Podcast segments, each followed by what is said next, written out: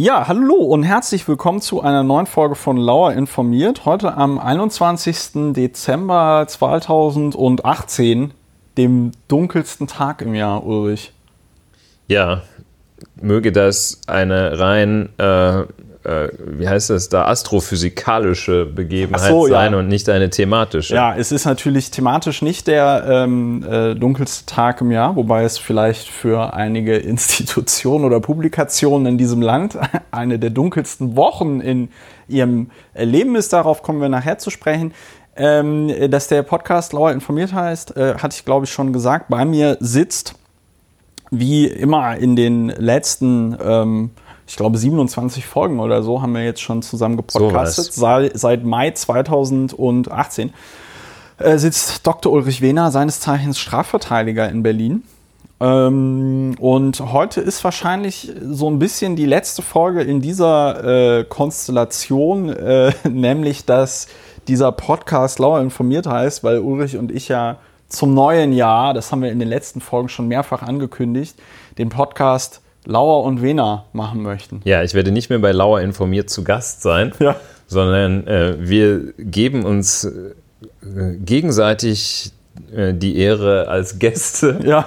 Äh, in unserem dann Lauer und Wena heißenden Podcast, wenn alles gut läuft. Wenn alles gut läuft, es müsste gut laufen. Wir müssen mal noch äh, die Webseite fertig machen. Das ist ja schon alles installiert, aber äh, ja, wir müssen halt einfach gucken äh, dass es an den Start geht. Was habe ich denn jetzt hier stehen? Okay, dunkelster Tag des Jahres, die Notiz habe ich mir sogar gemacht. Jahresrückblick äh, äh, und ähm, Veränderung. Achso, ja, das habe ich auch gesagt.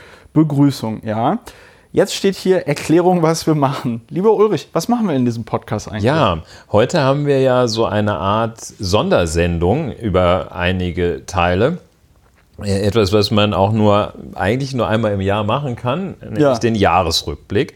Und äh, zu dem kommen wir aber später. Ansonsten werden wir einsteigen äh, mit dem, was wir immer machen, äh, mit einer äh, Gruppe Gemischtes. Und dabei legen wir ganz besonders großen Wert darauf, dass wir in Zeiten wie diesen, wo Menschen äh, selbst bei angesehenen deutschen, selbst bei den angesehensten äh, größten deutschen Nachrichtenmagazinen keine verlässliche Information mehr zu finden drohen. In Zeiten wie diesen also legen wir großen Wert darauf, dass wir Tatsachen von Meinungen trennen und dass ja. wir Meinungen nach Möglichkeit auf Tatsachengrundlage bilden und nicht so vorschnell. Und äh, wie ich äh, schon beim letzten Mal dachte. äh, ja, äh, also so ganz schnell äh, sind Meinungen äh, in der Welt, so Latrinenparolenartige, das Boot ist voll und wir islamisieren und äh, der Ehrliche ist der Dumme. Der Ehrliche ist der Dumme, Quatsch. da kommen wir gleich noch zu. Ja, schon mal teasen. sind so schnell in der Welt und so schnell hat sich da jemand die als Meinung gebildet, weil er sich nicht die Fakten anguckt, so schnell hat jemand, ist jemand der Auffassung, wir überfremden und kriegt gar nicht mit, dass irgendwie 500.000 weniger Leute zuziehen als im letzten Jahr und kapiert gar nicht, dass man 400.000 braucht, damit, wie Norbert Blüm sagen würde, die Rente sicher ist. Äh, also da gibt es so weite Felder, auf denen ähm, die Faktenbasiertheit vollkommen vernachlässigt wird, überhaupt inexistent ist. Und dann habe ich gedacht, ist es vielleicht so, dass ähm, dass manche Leute das gar nicht können, weil sie es nicht gelernt haben. Aber dann äh, habe ich auch weiter gedacht, was macht denn der anständige Deutsche, wenn er sich Winterreifen kauft? Äh, der, der noch eben auf, auf den ersten Zug äh, der ausländerfeindlichen Parole oder was auch sonst immer aufgesprungen ist, äh, der, inform Nö, der informiert sich. Der informiert sich äh, der guckt bei, bei, bei so, so sexy Zeit, ja, so sexy Zeitschriften, oldschool-mäßig wie Stiftung Warentest oder ja. Automotorsport. Automotorsport. Ähm, guckt er nach, dann, äh, dann äh, guckt er nochmal, wie das Wetter im letzten Jahr war, ob überhaupt es mal kalt war und dann guckt er, wie ob sich das überhaupt lohnt. Sich, ob sich das äh, lohnt. Dann guckt er, wie viel fährt er denn mit seinem Auto? Brauche ich das unbedingt oder bin ich sowieso von äh, November bis Februar auf Mallorca in meinem Rentner und so weiter. Das guckt er also. Alles guckt er sich das an und dann trifft ja. er eine fundierte, validierte Entscheidung. So, und im Grunde genommen möchten wir äh, diesen Winterreifenkauf äh, auch in der gesellschaftlichen und politischen Sphäre befördern. Und äh, das ist das, was wir hier machen, zu machen versuchen, was wir ähm, was ich jedenfalls auch äh, selten deutlich festgestellt habe, ist, wie äh, aussagekräftig das ist, wenn man bei manchen Dingen einfach nur mal sagt, wie der Ablauf war. Ja. Und äh, das ja. kommt, vieles kommentiert sich von selbst. Auch immer wieder, ich bin da auch immer wieder verblüfft, insbesondere bei Sachen, von denen ich dann irgendwie dachte, ach ja, äh, da ist ja schon alles klar. Äh, das ist etwas, das sich durch diesen Podcast hier zieht, nachdem man also, äh, nachdem man also erklärt hat, was vorgefallen ist, muss man oft gar nicht noch irgendwie so eine krasse, witzige, intelligente Meinung sich bilden oder hier äh, verkünden, weil die Fakten sprechen für sich selber, sozusagen. Ja. Ja, äh, wir haben es hier schon heftig angedeutet. Wir werden heute natürlich auch über quasi den Fall der Woche reden. Ähm, äh, Klaas Relotius vom Spiegel, der äh, sieben Jahre lang Lügengeschichten, würde man sagen, ähm, veröffentlicht hat. Ja, Lügengeschichte, da muss ich jetzt gerade ähm, zensorisch eingreifen. Also ja. bitte nicht diesen, diesen Begriff, der ist zu nah an Lügenpresse dran. Ja, gut, dann äh, werde ich also irgendeinen anderen äh, Begriff dafür verwenden, der nicht Lügengeschichte und nicht Fake News ist.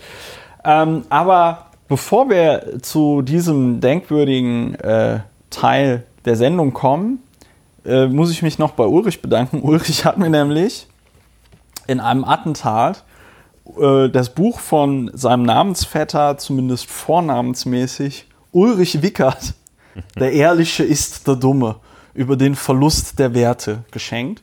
Und ähm, das, das, das freut mich natürlich sehr.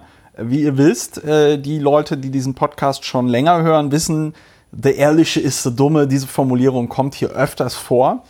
Ähm, und zwar tatsächlich auch äh, aufgrund dieses Buches. Dieses Buch ist von 1994. Das sind jetzt, ähm, oh Gott, 24 Jahre, ne? Yeah. 24, also ein Vierteljahrhundert, muss man sich mal vorstellen. Ähm, dieses Buch ist von 1994, ähm, allerdings hier in der Auflage von äh, 2010. Muss man also sagen, das scheint schon auch ein Bestseller zu sein ungekürzte Taschenbuchausgabe. Ja. Ja, allerdings, was jetzt dafür, dagegen spricht, dass sie sich gut verkauft ist, du hast natürlich keine Kosten und Mühen gescheut und mir aus einem Antiquariat ein Mängelexemplar bestellt. Ja, das heißt, äh, ich habe den, äh, den, äh, die Differenz zum Ladenpreis habe ich natürlich an eine wohltätige Organisation gespendet. Nein, mhm. aber ich war ich hatte auch ein bisschen Furcht vor diesem Buch, weil ich äh, fürchtete, dass da so populistisch üble Thesen drin sein würden. Ja. Und da wollte ich, bevor ich das nicht äh, geprüft äh, haben würde, das Buch, wollte ich nicht dem Autor Geld zukommen lassen. Ja. Und äh, wenn das Buch einmal verkauft ist, äh, zweiter Hand oder wievielter Hand auch immer, jedenfalls nicht erster verkauft wird, dann konnte ich ausschließen, dass ich da einen, einen politischen Kopf unterstützen würde, dem ich vielleicht gar nicht folgen können würde. Ja, Ulrich Wickert kennt man natürlich, wenn man äh, schon zwei, drei Jährchen mehr auf dem Tacho hat, äh, als Mr. Tagesthemen. Äh, und Uli Wickert hat in die Wohnzimmer, als es auch noch lineares Fernsehen gab, ja. hat in die Wohnzimmer als es nur lineares des Abends gab. Ja, so kann man es auch sagen. Ähm, des Abends in die Wohnzimmer geschaut und äh, hat dann also zuerst äh, dann diese Popularität, was man ihm ja nicht verdenken kann, ausgenutzt, um solche äh, Bücher, er sagte, glaube ich, immer, und nun zum Wetter oder hat immer noch so eine Anekdote erzählt, bevor es zum Wetter ging. Ja. Zuerst hat er seine Popularität dadurch äh, zu barer Münze gemacht, äh, dass er dann solche, äh, solche harmlosen Bücherchen geschrieben hat und immer mehr hat er dann auch, äh, äh in, ist er in die wissenschaftliche, politische Literatur gegangen und hat äh, Werke wie Der Ehrlich ist der Dumme geschrieben. Ja. Ja, und die sind immer noch aktuell. Ich stelle mir da die Frage, wie kann man eigentlich Der Ehrlich ist der Dumme mit dem Satz, ehrlich wird am längsten, in Einklang bringen, aber vielleicht sagt er dazu auch was. Ja, wir müssen das äh, noch durcharbeiten. wir müssen das- wir noch, müssen ist das- wir- ich muss Geschenk, das- das ich ich muss das- verkauft habe, wie der Räuber Hotzenplot seinerzeit sagte. Also, ähm, sagen wir mal so, äh, ich, ich, ich, finde, ich finde das Buch auf jeden Fall sehr interessant. Als äh, zeithistorisches Ding ist es wahrscheinlich sehr äh, ähm, interessant. Mir ist natürlich auch aufgefallen, Ulrich, lieber Ulrich, ähm, dass so Leute, die zum Beispiel im Jahr 2000, äh, 2000 geboren worden sind, die sind dieses Jahr 18 geworden. Und die kennen Ulrich Wickert gar nicht mehr. Ja. Das heißt, wir reden jetzt hier schon über so ein, ähm, so ein Seniorenthema. Ähm, es gibt hier schöne Zwischenüberschriften in diesem Buch. Einige möchte ich euch nicht vorenthalten. Menschenwürde und Medien, Mattscheibe und Wirklichkeit. Der Mensch als Nachrichtenware. Da könnte man jetzt sagen, aktueller denn je. So, Fluch, der. Fluch der Gewalt. Betroffenheit als Handlungsmaxime. Wir haben festgestellt, die einzige Möglichkeit aus diesem Buch vorzulesen ist tatsächlich, es mit so einem leicht rheinländischen Dialekt zu tun, weil ansonsten ähm, ist es halt äh, unlesbar. Aber äh, bevor wir jetzt also noch zu weiteren äh, tatsächlichen Themen wandeln, wollte ich noch ganz kurz äh, den Klappentext vorlesen, weil der schon auch ganz gut ist. Es fängt also an mit hier Ulrich Wickerts Klassiker zum Werteverlust und Wertewandel. Werteverlust und Wertewandel ist, glaube ich, auch immer gut, weil das kannst du immer behaupten, dass das passiert. Ne? Gibt es ja auch schon äh, römische Autoren von vor 2000 Jahren, die das Wickert alles zum beklagen. Voranschreiten der Zeit. Ja. Genau, Ulrich Wickert zum, äh, zum zweiten Hauptsatz der Thermodynamik. Ähm, also, Gewalt, Korruption und Betrug gehören in unserer Gesellschaft fast schon zum Alltag. Ja, da halten So. wir doch mal kurz inne. Da halten wir in 1994, ja? Ja. Also, da hat, ich meine, wenn du dir, wenn du dir anguckst, ich meine, klar, 1994 in den 90er Jahren, ähm, äh, das war Zerfall der Sowjetunion äh, und so, das Ja. war auch alles nicht so großartig, aber wenn du dir die global-galaktische Situation anguckst im Vergleich zu heute, würde ich doch eher behaupten, dass 1994 nicht so schlimm war. Aber es war, glaube ich, sechs Millionen Arbeitslose in Deutschland oder so, ne? Ja, äh, gleichzeitig, also wir erinnern uns, dass äh, Deutschland ja da fünf Jahre vorher größer geworden war, Ja, ja, wieder vereinigt. Und ähm, allerdings äh, wundert es jetzt auch, dass er da so ein Schwarzmal-Szenario äh, zeichnet, malt. Denn die äh, versammelte westliche Welt jedenfalls dachte 1994, es, hätten, es sei der Beginn rosiger Zeiten. Also es Ja. beginne, würde beginnen ein Zeitalter sozusagen wie aus einem äh, nordkoreanischen Familienporträt, äh, so, wo alle äh, im Garten Eden sitzen und mit äh, zahmen äh, Tauben spielen, weil Und die. Ost-West-Konfrontation beendet war. Man dachte eigentlich, Europa konsolidiert. Ähm, also wir sind auch, wir in Deutschland sind nicht mit Atombomben äh, platt gemacht worden, als man sagte, hier diese fünf neuen Länder nehmen wir auch noch mit an Bord. Ähm, ja, Ja, und also, es lief alles friedlich. aber ne? also, offenbar also eine Binse, die man zu jeder Zeit äh, also äh, ziehen kann, dass man sagt, es wird immer alles, alles wird immer Alles wird schlimmer. schlimmer. Ja, vor Und dann eben diese, dieser Zweiklang aus äh, das, das, ist sowas, das ist dieser Barnum-Effekt, ne, dass wenn man Sachen nur allgemein, ausreichend allgemein äh, formuliert, dann ähm, identifiziert sich jeder damit. Und dieser Barnum, der hat ja, ähm, der Effekt heißt so, weil der, der ist, glaube ich, von, von dem Zirkus Barnum, äh, Ja. der mit dem Satz warb a little something for everybody. Äh, und ähm, der, davon ist dieser, dieser Barnum-Effekt abgeleitet. Und ähm, der Barnum hat äh, wahllos äh, Leute, der hat Leute befragt und dann hat er ein Persönlichkeitsprofil von denen erstellt. Der hat dieses Persönlichkeitsprofil ohne äh, auch nur ein Element aus der Befragung zu verwenden, also völlig unabhängig von der Person, hat er allen Befragten dasselbe Persönlichkeitsprofil gegeben und hat das so geschickt geschrieben, dass alle gesagt dass haben. alle sich dazu irgendwie 76,8 Prozent drin wiedergefunden Ja. haben. Ne? Der hatte so gesagt, manchmal äh, manchmal fühle ich mich ungerecht behandelt, ja, 100% zustimmen. äh, aber eben auch zu solchen Scheißhausparolen wie, äh, nee, ähm, äh, Gewalt, Korruption und gehören Betrug fast gehören schon zum in Alltag. unserer? Gesellschaft fast schon zum Alltag. Und, äh, das war ja auch 1994 schon falsch, wenn man zum Beispiel also äh, die wird wahrscheinlich irgendwo noch einsehbar sein, aber die, die, die deutschlandweite Kriminalstatistik gibt das wahrscheinlich nicht her. Ja, aber da die gibt es ja heute auch nicht her, dass man ja. halt, ähm, abgesehen davon, dass man nicht solchen Sätzen aufsitzt, fast, also gehört zum Alltag, hatten wir ja vorhin schon mal kurz drüber gesprochen, zum Alltag gehören. Was heißt das denn eigentlich? Dass sich alle gewöhnt haben oder dass an jeder Ecke äh, oder also das ist also sowohl in, äh, in Würzburg als auch im Frankfurter Bahnhofsviertel oder was denn jetzt? Also gehört zum Alltag, äh, darf man sich eigentlich nicht drauf äh, einlassen, weil es ein gänzlich unbestimmter Begriff ist. Ähm, ist überall, wäre fast noch konkreter. Ja. Äh, und dann, also, Straßen also, Berlins. falls diese gehört zum Alltag, diese Redewendung nicht äh, wirklich 100% der Leute abholt, sagt er, okay, dann sagen fast wir halt fast vom Alltag. fast ja, damit schon. hast du alle, damit hast du alle mitgenommen. Damit ist auf jeden Fall, jeder, ja. ist auf jeden Fall ein sehr schräger Einstieg. Ähm, erst ich und nach mir die Sintflut. So denken immer mehr Deutsche und können mit Werten und Tugenden, mit Solidarität und Sozialverhalten nichts mehr anfangen. Das ist so geil. Das ist so geil, weil du hast natürlich vollkommen recht. Es ist dieser Barnum-Effekt, weil jeder erinnert sich bei sowas natürlich direkt an den jungen Rowdy, der mir in der Straßenbahn den Sitzplatz weggenommen hat.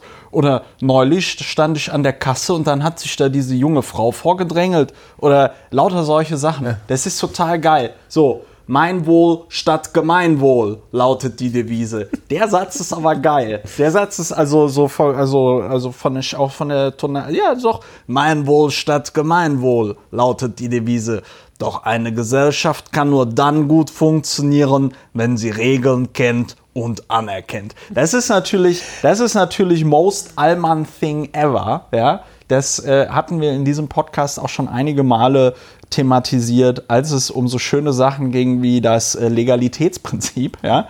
Ähm, eine Gesellschaft kann nur funktionieren, wenn sie Regeln kennt und anerkennt. Also dieser, ähm, diese sehr äh, vor allem Dingen, glaube ich, auch konservative Vorstellung, äh, solange man schön alle ihre Regeln einhalten und den rechten Winkel als Lebensprinzip erkoren haben, dann ist auch alles gut. So. Ähm, Ulrich Wickert meint, wir müssen den Werten wieder einen Wert geben. das ist geil.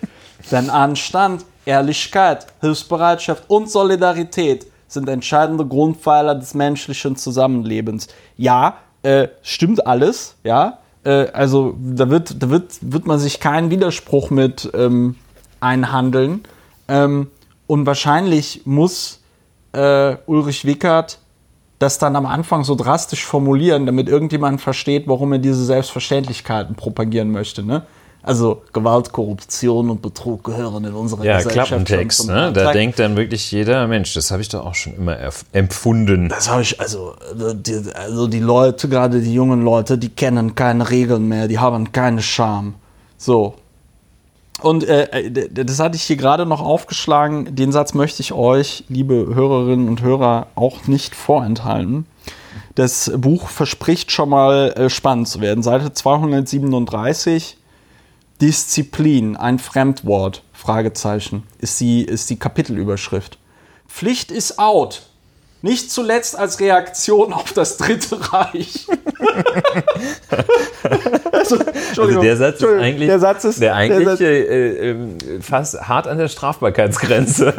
ja, also, also Pflicht ist, ist out, nicht zuletzt in Reaktion auf das Dritte Reich. Also, ja, das ist, also, das ist schon ein ganz geiler, das ist schon ein ganz geiler Kurzschluss, weil ähm, äh, also ich, ich, ich glaube nicht, dass 1994, also es ist so geil. Es ist aber auch so, scheiße, nur wegen den Nazis sind unsere, ist unsere Jugend so verlottert. So, aber ohne Pflichterfüllung funktioniert ein Gemeinwesen nicht. Das ist, äh, glaube ich, auch, aber gut, wir, wir können dieses Buch jetzt hier nicht ähm, äh, so analysieren, wie wir es vielleicht tun wollten. Ich denke, wir was nennen, ich, ja. Was ich auch sehr gut finde, ähm, was Helmut Schmidt zu diesem Buch gesagt hat. Der wird nämlich hier auf dem Klappentext zitiert und da bin ich mir nicht sicher, ob Ulrich Wickert, ähm, ob, ob, ob Ulrich Wickert genau dasselbe dabei dachte, als er gesagt hat, es ist eine gute Idee, das hier drauf zu, ähm,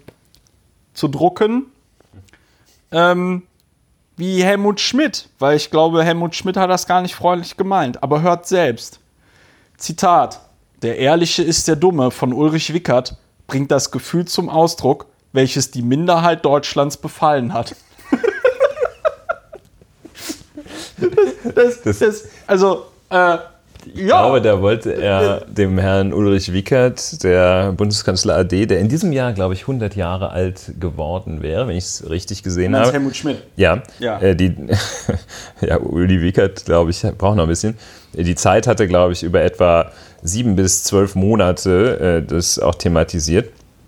Also äh, das, den 100. Geburtstag des äh, Helmut Schmidt. Ja. Und ähm, ja, jetzt habe ich mich verfranst. Also ja, jedenfalls, was wollte äh, ne, ich glaube, sagen? das wollte der Altmeister, äh, der wollte dem richtig einen vor Schienenbein koffern damit. Äh, ja. Und, aber der Uli hat gedacht, ein geschickter Mann hat er sich gedacht, Mensch, nimmst du doch noch so ein Testimonial hier. Wahrscheinlich gab es damals noch keine Testimonials, aber nehmen wir den. Doch, Testimonials gibt es ja schon immer. Und Uli Wickert war eigentlich auch ein Influencer. Der hat. Äh, Uli ja, Wickert? Ja also dem hätten die Leute wirklich alles abgekauft, so das wie sie von ähm, Manfred stimmt. Krug Telekom-Aktien gekauft ja, haben. Ja, das, äh, da sind wir dem Manfred noch immer böse.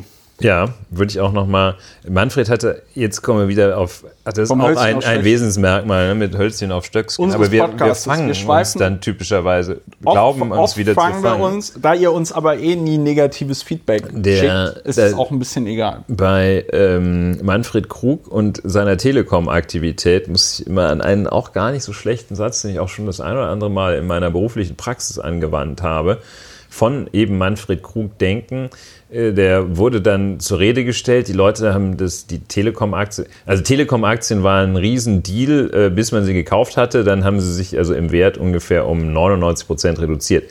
Äh, damals, Börsengang der Telekom. Und Manfred Krug hatte dafür Werbung gemacht. Stimmt, ähm, das ist die Dotcom-Blase, die kennen die jungen dann Hörerinnen ist die Dotcom-Blase geplatzt. Ja. Und äh, dann haben die Leute Manfred, unter anderem Manfred Krug dafür verantwortlich gemacht. Und da sagte Manfred Krug dann, und ähm, ein Schauspieler, der auch ähm, kürzlich verstorben der, ist. Der auch deswegen eine, eine, eine hohe Anerkennung im äh, deutschen Volk hatte, weil ich glaube, er war einmal Tatortkommissar, oder? Absolut. Ja. Liebling Kreuzberg, und dann Rechtsanwalt. Liebling Kreuzberg, wo er so einen total sozialen ähm, Rechtsanwalt hatte. Da fällt mir ein, was ist eigentlich aus der Senta geworden? Senta Berger? Nein, Senta, das war seine, ähm, das war seine ah, äh, Bürodame Büro, in der Büro, Rolle. Justizfachangestellte, so. Die hat da gearbeitet, aber ja. ist egal, wir kommen tatsächlich von kommen wir, kommen Also Manfred Krug, der war, hatte ein, ein, ganz, ein ganz hohes Maß an Glaubwürdigkeit. Ja, Bürger der Deutschen Demokratischen Republik, ja. Äh, ähm, über weite Strecken seines Lebens, äh, Protagonist in Spur der Steine, wohl ein, also ein ernstzunehmender äh, Künstler als Schauspieler und also wirklich höchstes Ansehen. Empfiehlt also Telekom-Aktien, Dotcom-Blase platzt, Leute äh, Telekom-Aktien gekauft. Und denken sich, äh, der Ehrliche ist der Dumme. Und denken sich, der Ehrliche ist der Dumme. Machen Manfred Krug dafür verantwortlich. Okay.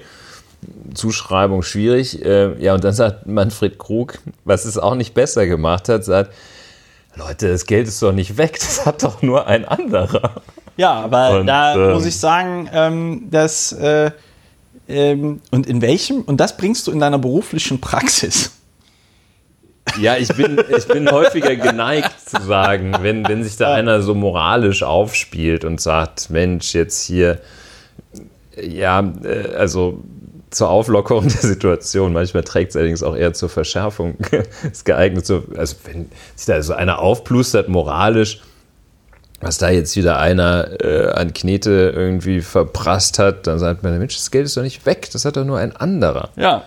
Es ist, ist manchmal, manchmal hilft es manchmal, auch. Manchmal hilft Man sagt, ja, das ist jetzt also, diese riesen Goldmünze ist ja nicht weg, hat jetzt nur ein anderer. Aber in, in Stücken, wie wir wissen. In äh, Stücken. Inzwischen, ja. Ja, schade. Ja, gut. Ähm, äh, Habe ich eigentlich schon erwähnt, dass wir das hier mit neuem Equipment aufnehmen? Nee, ne? Habe ich nicht. Nein. Ja, äh, liebe äh, Hörerinnen und Hörer, äh, die immer fleißig diesen Podcast auch monetär unterstützen, äh, ich habe mir, weil wir ja den neuen Podcast Lauer und Wehner mit äh, mehr Personen aufnehmen werden als nur uns beiden, namentlich wollen wir vor allen Dingen äh, Frauen in diesem Podcast haben, weil dieser Podcast aufgrund Ulrich und ähm, einer, ähm, also unseres Geschlechtes, was wir uns nicht ausgesucht haben. Können wir nichts für. Können wir nichts für, ist äh, dieser Podcast ein bisschen penislastig. Und das wollten wir ändern. Ähm, äh, deswegen wird das hier mit neuem Equipment aufgenommen. Ich bin auch und, und, und ich habe mir vorgenommen, weil mir das äh, der Holger Klein, den ihr sicher auch kennt, Holgi, der macht auch schöne Podcasts. Vrind äh, ist jetzt Radiomoderator bei Radio 1, hat mir dann auch erklärt, ich muss das hier ähm, danach irgendwie dann alles zusammenmischen. Also nehme jetzt hier mit zwei Tonspuren auf, mit einem neuen Gerät, habe mir da auch neue Software gekauft. Vielen lieben Dank sollte es nicht funktionieren und sich scheiße anhören, bin ich zu doof, das neue Gerät zu bedienen. Ähm, das wollte ich aber nochmal ähm, sagen. Dann haben wir das jetzt. Jetzt sind wir eigentlich ähm, an dem Punkt, wo wir mal, äh, äh, wir haben zwei Polizeithemen und dann das schöne ähm, äh, Spiegelthema. Ähm, NSU 2.0 und ein Polizist in Berlin, der gerade, das kam, bevor wir angefangen haben zu podcasten, gerade rein Fernsehsendung Kontraste hat erfahren, dass ein Berliner Polizist im, ich glaube, vergangenen Jahr oder dieses Jahr. Wann hat er das verschickt? Ich glaube, das war 2017 oder das könnte sogar 2016 gewesen sein. Ich meine, Nein, die wurden im Dezember 2017 ja. unter dem Absendernamen Zentrum für politische Korrektheit verschickt. Ja, wurde verschickt, wurden Drohbriefe verschickt und, an äh, Linke. Genau, gedroht. Dieser neunseitige Drohbrief enthielt ja, gedroht wurde äh, damit, die Daten der Betroffenen an die Identitären, die ANs, also die autonomen Nationalisten heißt es hier, oder die Bullen oder wen auch immer weiterzuleiten. Das äh, wurde also dann äh, Linken oder also ja, Linken, wem auch, na, es wurde nicht nur, das wurde an Bürger, äh, auch Linke sind Bürger, ähm, versandt ähm, und ähm, die hatte man offenbar, man konnte so ein bisschen erkennen, dass da in der Struktur, dass Leute waren, die eher polizeikritisch äh, bis äh, linksextrem waren, werden. sind und sich selber wahrscheinlich auch so einstufen würden.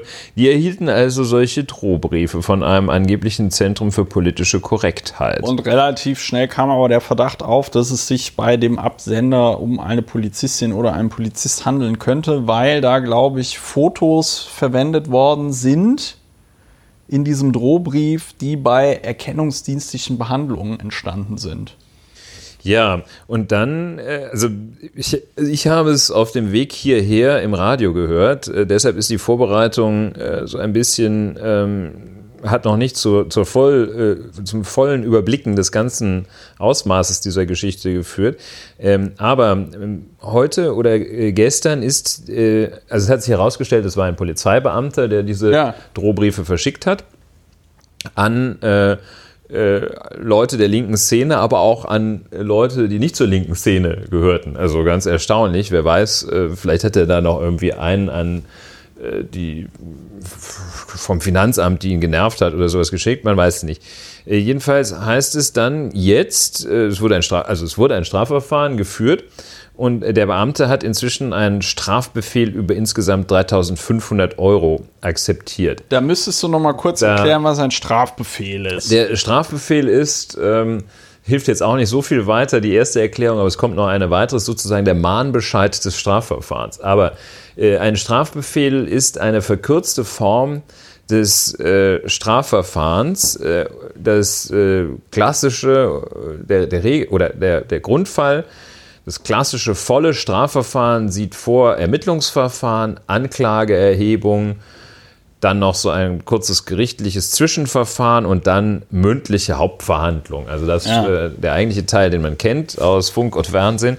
Ähm, das kann man abkürzen, äh, wenn die Staatsanwaltschaft äh, zum Ergebnis oder der Auffassung, wenn es nicht so eine ganz wahnsinnig schwere Angelegenheit ist, ähm, und die Staatsanwaltschaft nach deren Einschätzung sagt, das muss man auch, besteht jetzt nicht so ein öffentliches Interesse daran, das in der Hauptverhandlung zu äh, verhacken ähm, und äh, wahrscheinlich oder eine gewisse Wahrscheinlichkeit dafür spricht, dass äh, der Beschuldigte, die Beschuldigte das äh, einfach akzeptiert. Dann beantragt sie einen Strafbefehl äh, beim zuständigen Amtsgericht. Da steht dann drin, ähm, Sie werden hier, äh, Ihnen wird vorgeworfen, äh, dieses und jenes getan zu haben. Gegen Sie wird mit diesem Strafbefehl folgende Strafe festgesetzt. Hier also 3.500 Euro. Ähm, und ähm, das kann man dann akzeptieren, lässt man einfach rechtskräftig werden oder legt innerhalb von zwei Wochen Einspruch dagegen ein. Dann, wenn man Einspruch einlegt, kommt man sozusagen ins, kommt man nicht sozusagen, kommt man in das normale, in das sozusagen normale Strafverfahren mit einer mündlichen Verhandlung. Hier war es so, der Beamte, die Staatsanwaltschaft beantragt einen Strafbefehl über 3500 Euro. Das ist so ein bisschen unpräzise ausgedrückt. Strafbefehl setzt sich, oder die Geldstrafe setzt sich immer aus äh, einer Zahl von Tagessätzen und einer Höhe von Tagessätzen zusammen. Ähm, 3500 Euro sagt jetzt äh, nicht so wahnsinnig viel aus, aber das dürfte so ungefähr, ja, das liegt wahrscheinlich bei höchstens 90 Tagessätzen. Ne? Man nimmt da immer äh, das, was, der, was man meint, äh, dass der Beschuldigte täglich zur Verfügung hat äh, und ähm, teilt also sein sein Nettoeinkommen nach ein paar Abzügen durch 30 und ähm, hat dann einen Tagessatz.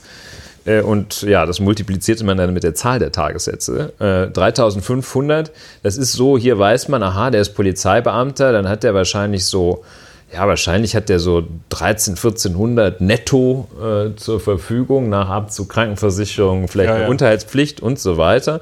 Äh, sodass er dann also hier wahrscheinlich zu 90 Tagessätzen verurteilt worden ist. Das, was ich jetzt gerade sehe, das ist allerdings äh, auch ähm, beachtlich. Der Strafbefehl wurde wegen Verstoßes gegen das Berliner Datenschutz verhängt und nicht wegen Bedrohung. Äh, offenbar auch nicht wegen Nötigung, versuchter Nötigung, wegen eines Datenschutzgesetzverstoßes. Äh, weiter heißt es hier, damit gilt der Mann nicht als vorbestraft. Das bestätigt jetzt, äh, dass es äh, 90 Tagessätze oder weniger waren, denn erst ab 91 Tagessätzen gilt man als vorbestraft.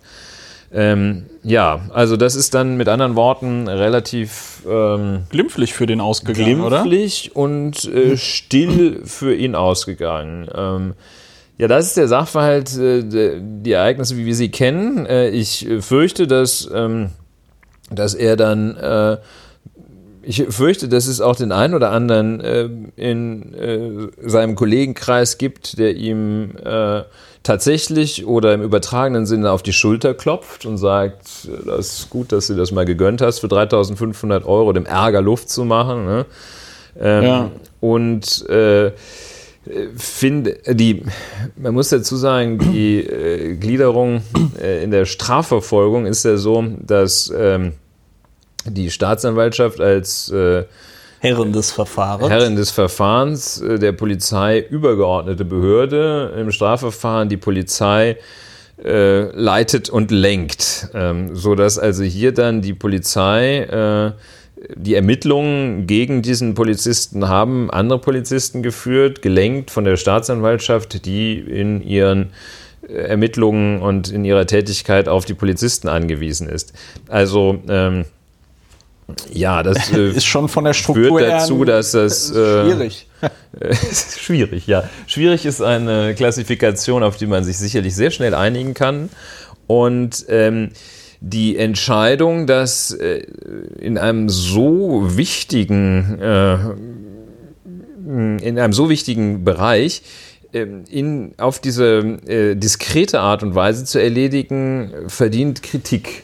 Ja. Ähm, das ist eine, wahrscheinlich wäre ja, das, also man wäre vielleicht gar nicht drauf gekommen, wenn es nicht diese NSU 2.0-Thematik aktuell gegeben hätte. Und die ähm, Thematik aus der Taz, über die wir hier auch schon gesprochen haben, über Taz. dieses äh, komische Netzwerk da, Stichwort Hannibal und so. Also es ist jedenfalls äh, sehr äh, befremdlich, dass das äh, nicht äh, mit größerer Öffentlichkeit, auch mit der Selbstreinigungswirkung, dass die nicht gesucht wurde, die Selbstreinigungswirkung. Das ist äh, das, was man in einem Unternehmen, einem größeren Unternehmen, äh, jedenfalls der reinen Lehre nach, zu tun hat. Da kommt der Tone from the top, wenn da irgendjemand Mist baut.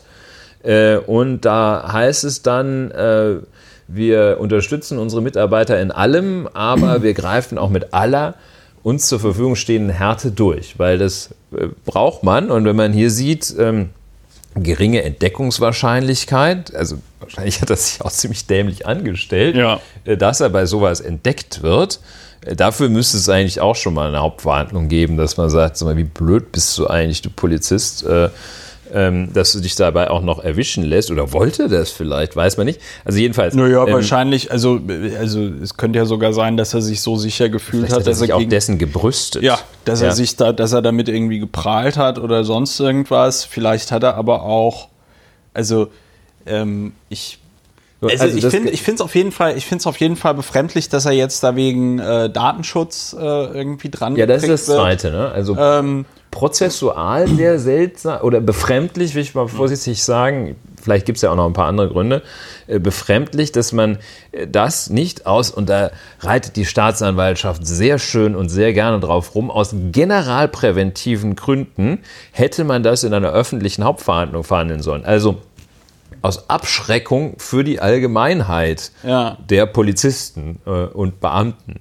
Ja, ähm, hätte sich, das, drängt, drängt sich, sich, das auf? Es drängt sich hier der Verdacht auf, dass man sich da gegenseitig möglicherweise eingefallen getan also hat. Ne? Schwer, ich meine, schwerer Missbrauch des Vertrauens in die Polizei als Institution. Also für äh, mich persönlich, ich kann, ich kann sagen, so eine Nachricht hat für mich persönlich, ähm, ist für mich persönlich der totale Horror. Mhm. Mein ähm, Adressdatensatz ist ja zum Glück noch äh, gesperrt äh, in, in äh, also durch das äh, Landesamt für Ordnungs- und Bürgerangelegenheiten, das LABO.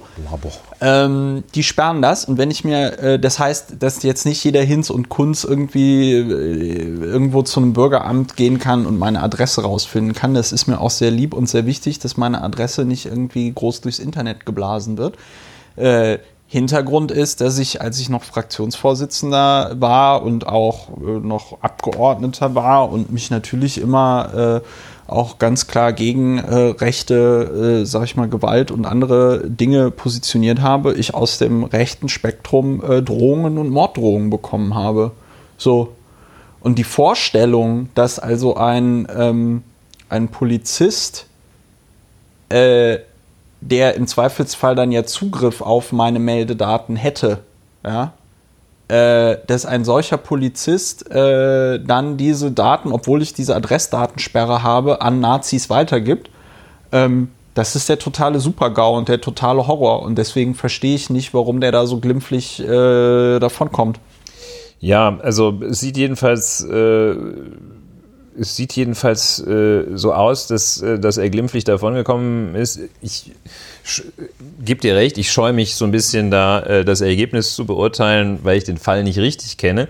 Es sieht aber sehr seltsam aus. Ähm, und es sieht eben auch deshalb seltsam aus, wenn man den Fall auch nie wird kennenlernen, weil er eben nicht in öffentlicher Hauptverhandlung ja.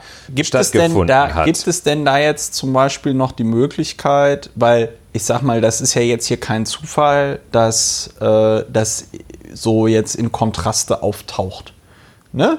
Da wird ja irgendeiner, der von dem Sachverhalt Wind gekriegt hat, wird ja das den in irgendeiner Form gesteckt haben und gesagt haben, hier Riesenschweinerei. Weil, wenn ich das richtig verstehe, gibt die Staatsanwaltschaft ja keine Pressemitteilungen dazu raus, wem sie gerade einen Strafbefehl geschickt hat oder so, sondern die einzigen Leute, die davon erfahren, sind die Leute bei der Staatsanwaltschaft, die das bearbeiten, die Leute bei der Polizei, die da irgendwie involviert waren wobei die ja noch nicht mal, die, die ermitteln, erfahren ja noch nicht mal, wie es dann ausgeht.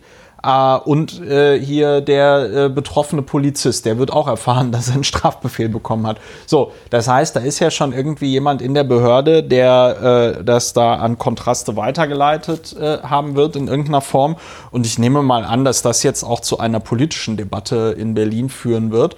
Ähm, die ein, also Ich könnte mir natürlich vorstellen, äh, dass das nochmal irgendwie disziplinarrechtlich äh, für den Polizisten auch nochmal äh, ja, das, Folgen haben könnte. hat die Tagesschau eine Anfrage an die Polizei äh, ja. äh, gesandt, die aber unbeantwortet geblieben ist bis jetzt. Ja. ja. Ich habe auch mal bei unserem Innensenator nachgefragt, weil mich das interessiert hat.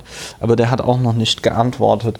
Ähm, äh, was ich aber verstehen kann, weil ja, du hattest jetzt einen Gedanken äh, aus der Tatsache entwickelt, dass irgendjemand das durchgestochen hat. Ja, das also erstens glaube ich, dass es äh, nochmal diskutiert werden wird. Also ich kann mir nicht vorstellen, dass dieser Mann tatsächlich noch weiter, zumindest in der Position äh, äh, arbeiten wird, in der er arbeitet. Also kann ich mir nicht vorstellen, weil äh, was würde man da klassischerweise sagen bei so äh, Kündigen, Kündigungen aus außerordentlichem Grund, weil das Zertrau Vertrauensverhältnis äh, zerstört ist oder so, ja?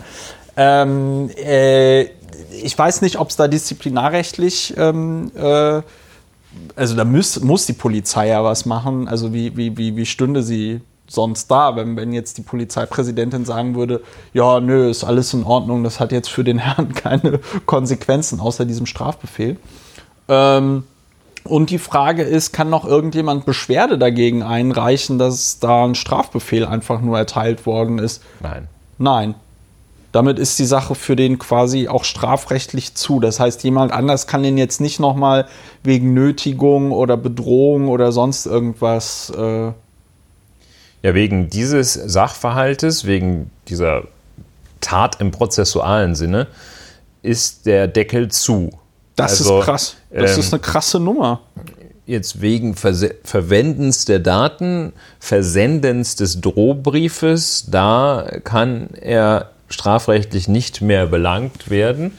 Das ist das klassische Ne bis in idem niemals äh, nicht für dieselbe Sache zweimal äh, verurteilt werden. Das ist aber eine, Double das ist aber eine, das ist aber eine harte Nummer, finde ich. Da ist er ja richtig glimpflich davon gekommen. Ja, ich meine, also wie, wie, oft hat er das jetzt verschickt? Irgendwie 40 Mal oder irgendwie so stand er doch, oder? 21 Personen. Ja, 21 Personen. So.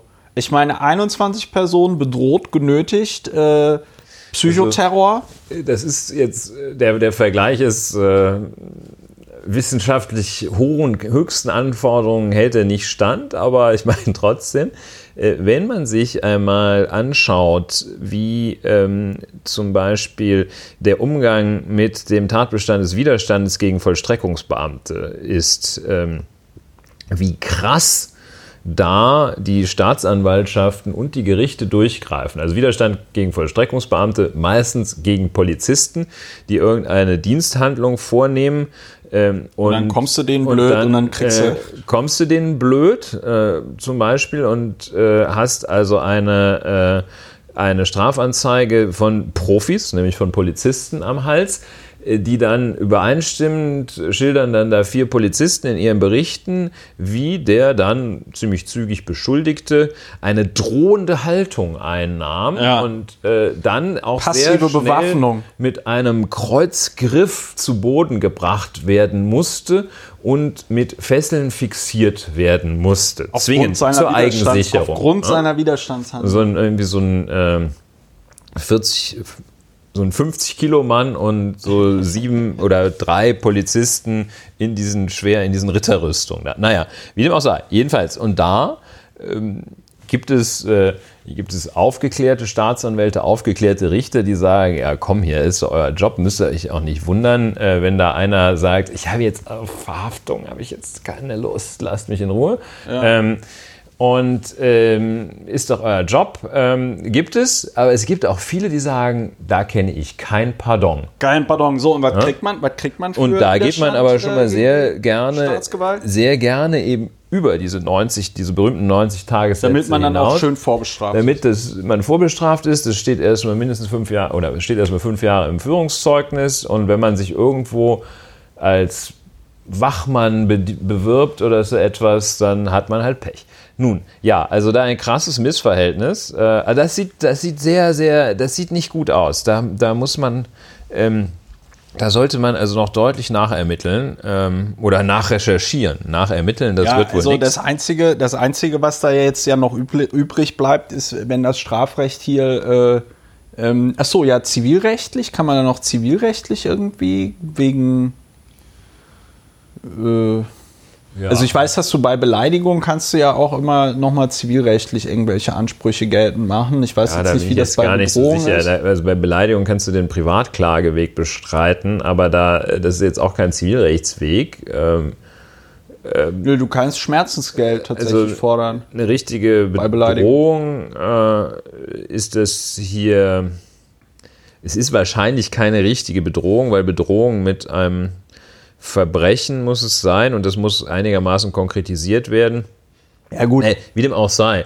Also der Zivilrechtsweg ist hier ein, ein, äh, ein sehr, sehr stumpfes Schwert, weil man äh, nur sehr schwer die ganzen Informationen zusammenkriegt. Die sind natürlich auf der Gegenseite. Ähm, ja. Also das bringt nichts. Ähm, das kann man, da kann Gut, man aber dann gibt es, wie gesagt, noch das Disziplinarrecht.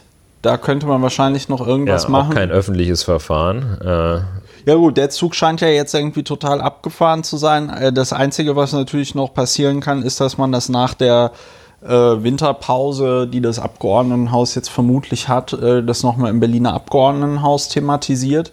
Äh, wobei die in solchen Fällen, das weiß ich aus eigener Erfahrung, in anderen Konstellationen halten die sich natürlich immer bedeckt, weil die sagen, ja, das äh, ist ja hier äh, Persönlichkeitsrechte des Betroffenen und so. Das ist schon äh, eine ziemlich krasse Scheiße. Wahrscheinlich äh, hat der Typ auch wirklich, äh, der, der Polizist auch wirklich nochmal zusätzlich Glück gehabt, dass ihm das Achtung, Überleitung, ähm, dass das ganze Verfahren, der Strafbefehl muss vor mehr als zwei Wochen erlassen worden sein, ihm zugestellt worden sein. Das heißt also deutlich bevor NSU 2.0 bekannt war. Ja.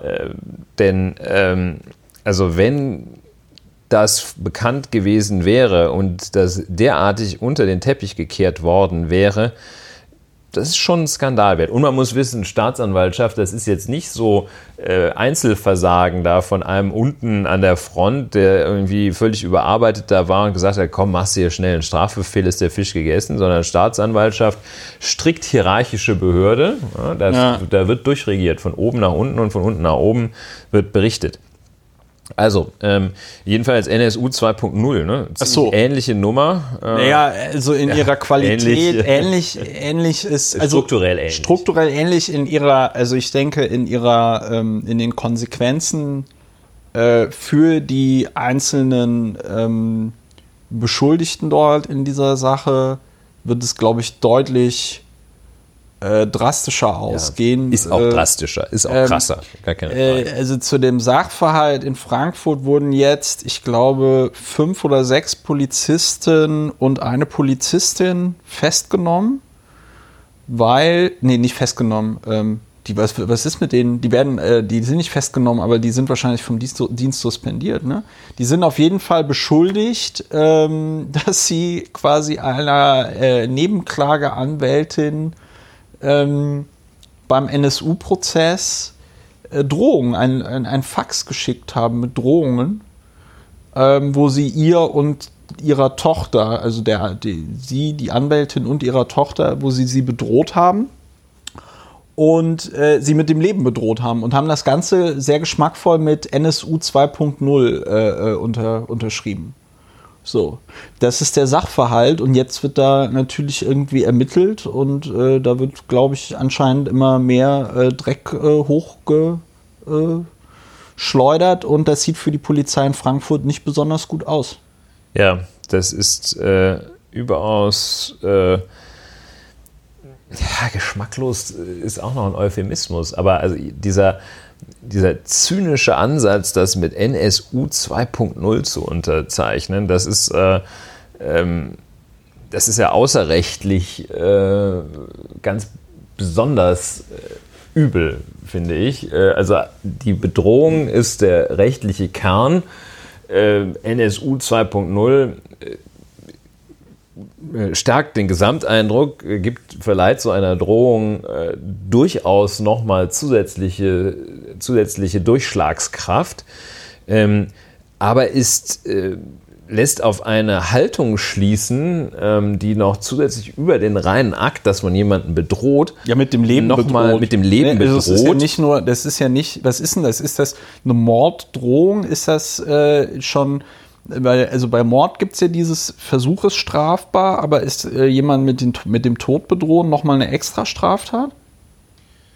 Bedrohung mit einem Verbrechen ist die Straftat. Ne? Das ist also, ob du sagst, ich äh, werde demnächst eine räuberische Erpressung an ihnen begehen oder ob du sagst, ich bringe dich um, ist von der Straftat her dasselbe. Ah, okay. Aber äh, es wiegt äh, in der Strafzumessung deutlich schwerer, wenn du so einen üblen Brief dann noch mit NSU 2.0 unterzeichnest, ähm, als wenn du sagst, äh, ich komme und breche ihnen die Arme oder ich, sowas, als Ermittler, ne? als Ermittler würde ich die halt einfach beim Wort nehmen. Deswegen, was, worüber ich mich wundere, ist, äh, wer ermittelt denn da? Ermittelt da noch die Staatsanwaltschaft Frankfurt oder ermittelt da noch äh, oder ermittelt da schon der Generalbundesanwalt? Ich würde die ja wegen Gründung einer terroristischen Vereinigung und äh, alle möglichen erstmal also wenn jemand, ja, der, weißt du, wenn jemand, wenn die da irgendwie die Chutzpe haben, ein, ein äh, eine Morddrohung, die ja an sich schon irgendwie eine krasse Straftat ist, mit NSU 2.0 zu unterschreiben. Ja. da kannst du doch nicht, und vor allem als Polizeibeamte, da kannst du doch nicht irgendwie sagen, ja, das war jetzt ein äh, kleiner Jungensstreich oder irgendwie sowas, oder ah, wir wollten der mal Angst machen. Ja, also es ermittelt das hessische LKA. Ähm, das LKA ist äh, in Flächenländern sind die, wenn ich das richtig sehe, vorgeordnet, übergeordnet den äh, einzelnen Polizei Polizeidienststellen und Bereichen. Ähm, aber es sind natürlich auch alles Polizisten gegen Polizisten. Ähm, es gibt äh, von dem Professor Singelstein, ich kenne das leider nicht, äh, gibt es so ein Projekt aktuell, werde ich mir sehr gerne, werde ich mir auf jeden Fall ansehen in der äh, drohenden freien Zeit, in der rechtsfreien Zeit, ähm, ein Projekt, das sich mit Polizeigewalt auseinandersetzt und ähm, wohl auch die eine oder andere Forderung aufstellt.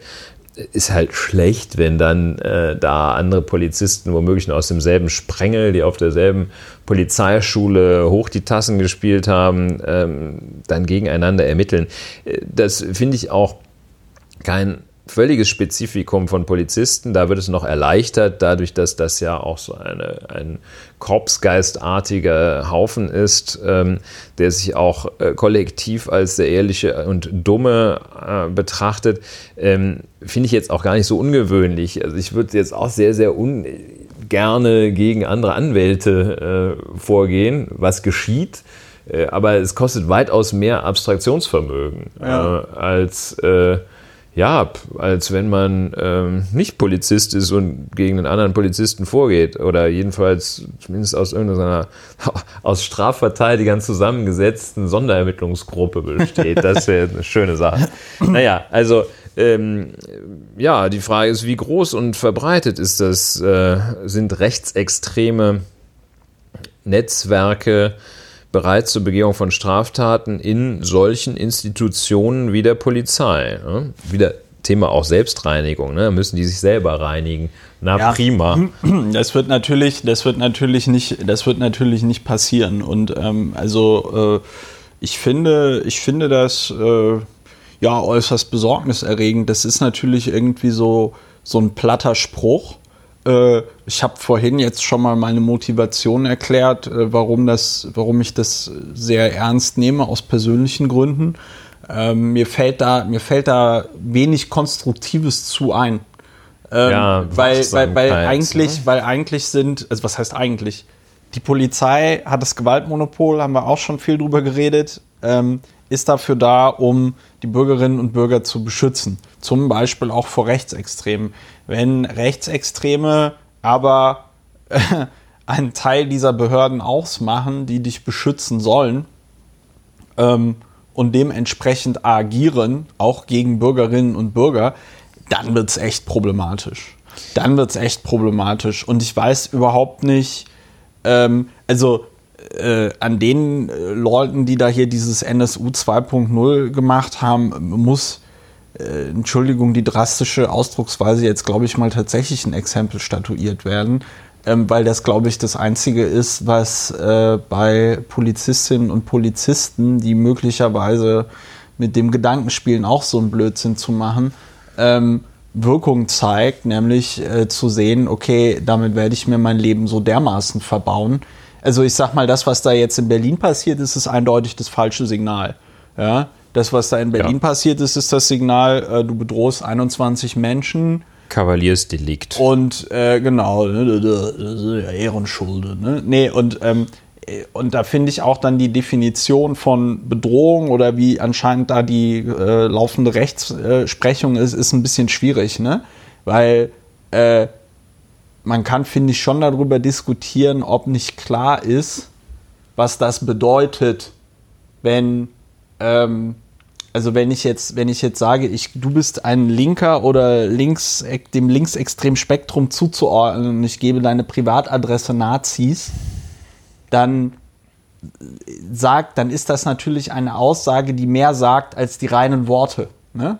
Also wenn der Mafia-Boss irgendwie sagt, du weißt, was zu tun ist, ja, dann sagt der zwar auch nur, du weißt, was zu tun ist, aber seine Leute wissen auch, ah, okay, der Johnny, der muss jetzt zu den Fischen schwimmen gehen oder so, ja. Mhm. Ähm, will damit sagen, äh, ne, so. Und deswegen finde ich das, finde ich das schon extrem, aber siehst du anders? Nein, nein, ich sehe das, ähm, ich habe nur bei Exempel statuieren, äh, geht so ein bisschen kleiner, aber nicht allzu schriller Alarm an, ähm, weil es muss natürlich immer noch hier auch dem Einzelfall Schuld angemessen sein, aber äh, Exempel statuieren, Generalprävention wäre das Stichwort da. Ja, ähm, gut. Aber ich, während äh, du sprachest, sprachest, ersprache, ähm, fiel mir auch noch ein und auf, ähm, dass darin in dieser Handlungsweise, also bei NSU erst recht, aber bei dem Berliner Großmeister hier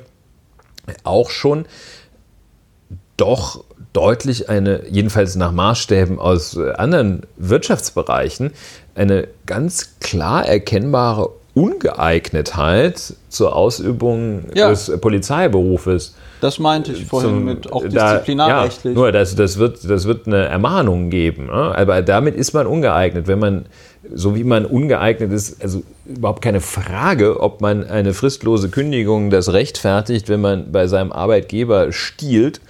Ähm, bei Pfandbon ist es vielleicht noch fragwürdig, aber wenn man da wenn man da irgendwie einen Computermonitor sich nach Hause stellt, fliegt man komplett raus, wenn man sagt, das Vertrauensverhältnis ist komplett ja. zerstört. Ähm, und äh, insofern ist es eigentlich, äh, eigentlich undenkbar, dass man da weiter beschäftigt wird. Ja. Das heißt, äh, ja. Deswegen also, wundere ich mich. Aber wie gesagt, die Kontraste-Nummer ist ganz aktuell. Da werden ja, wir bravo, mit Sicherheit ne? noch äh, erfahren, wie das ausgehen wird und möglicherweise in der nächsten Folge von Lauer und Wiener darüber reden. Mhm. Ähm, äh, ansonsten können wir hier an dieser Stelle nur feststellen, das ist alles ein bisschen besorgniserregend. Ja. Ins, also auch dieser zeitliche Ablauf, ne? Erst die äh, Hannibal-Recherche von äh, ähm, äh, Matthias, heißt er, glaube ich, Kaul in der Taz. Dann jetzt diese NSU 2.0 Nummer, dann jetzt diese Nummer äh, mit dem äh, Zentrum für politische Korrektheit. Ähm, das ist doch, das ist doch alles äh, äußerst, äußerst unschön. Ja, was man daraus lernen kann, jedenfalls schon jetzt, ist, das gibt es wirklich. Denn äh, vielfach ist äh, verbreitet, aber bei mir ist es berufsbedingt halt nicht verbreitet, ja. ähm, aber vielfach verbreitet schon auch die Vorstellung, ähm, die, also die Polizei dein Freund und Helfer. Ja. Das will ich jetzt auch grundsätzlich gar nicht in, in Zweifel ziehen, äh, muss man aber auch nicht. Ähm, nur ähm, die machen Sachen, das glaubt man nicht. Die bringen ja. Klopper.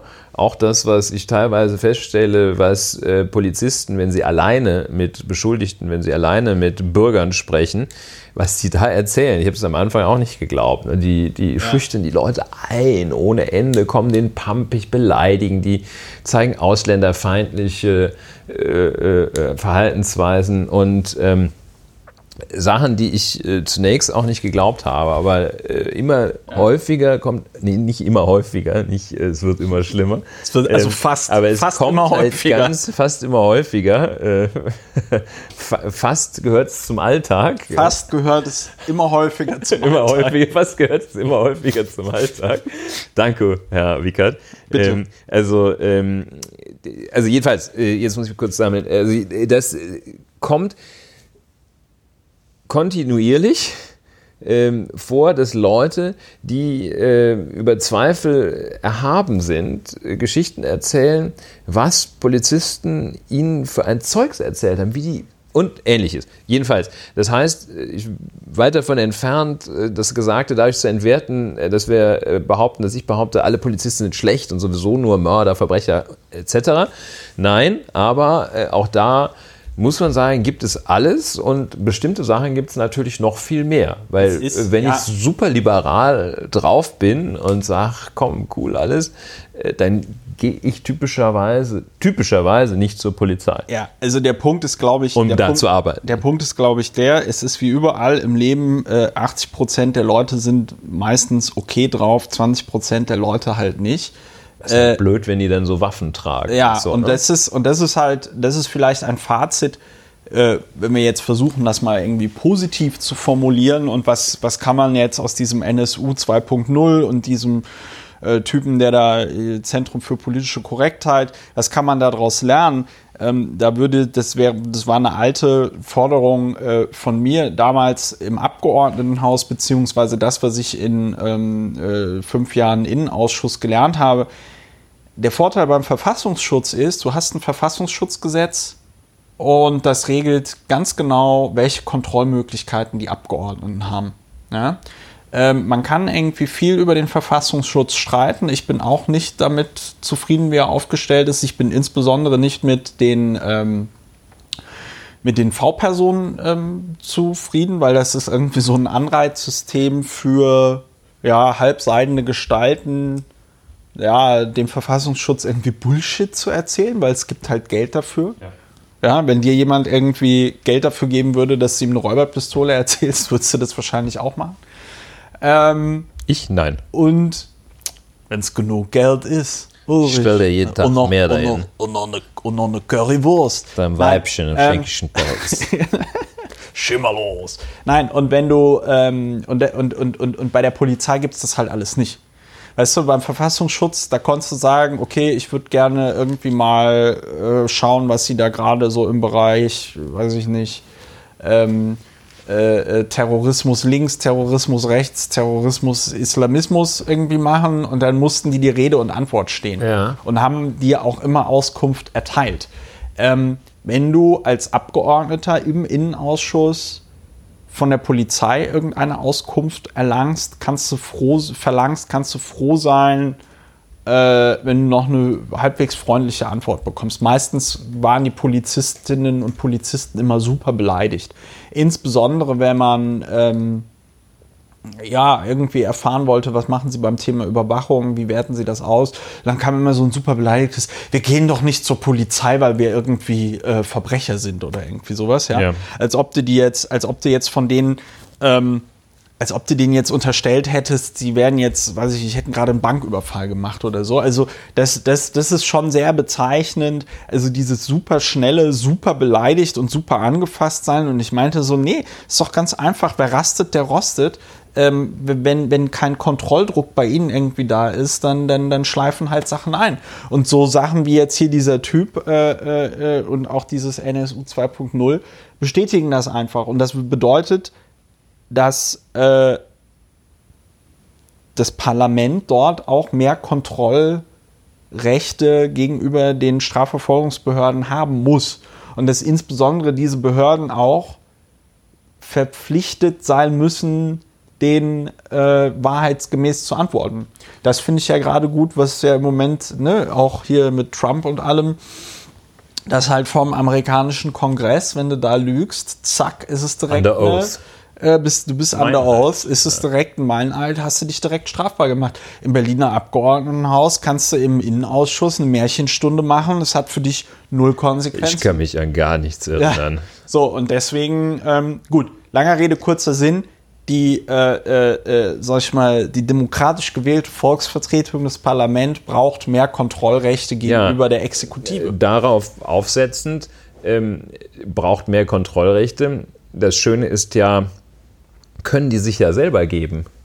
Ja, machen sie aber die nicht. Können, ja, ich will das jetzt auch nur. Ja. Äh, äh, das, da muss man nicht warten, dass es von oben kommt, äh, sondern ja, das sage ich nicht dir, hast, ja, sondern äh, es ist jetzt nur ein nur Gedanke. So schwer, weil ich mich über mich selber ärgere, weil ich einen solchen Antrag in den überall fünf Jahren sein und äh, überall äh, alles machen. Ja, es wäre ein schöner aber- Gesetzesentwurf Es wäre ein gewesen. schöner, genau, es wäre ein schöner Antrag gewesen.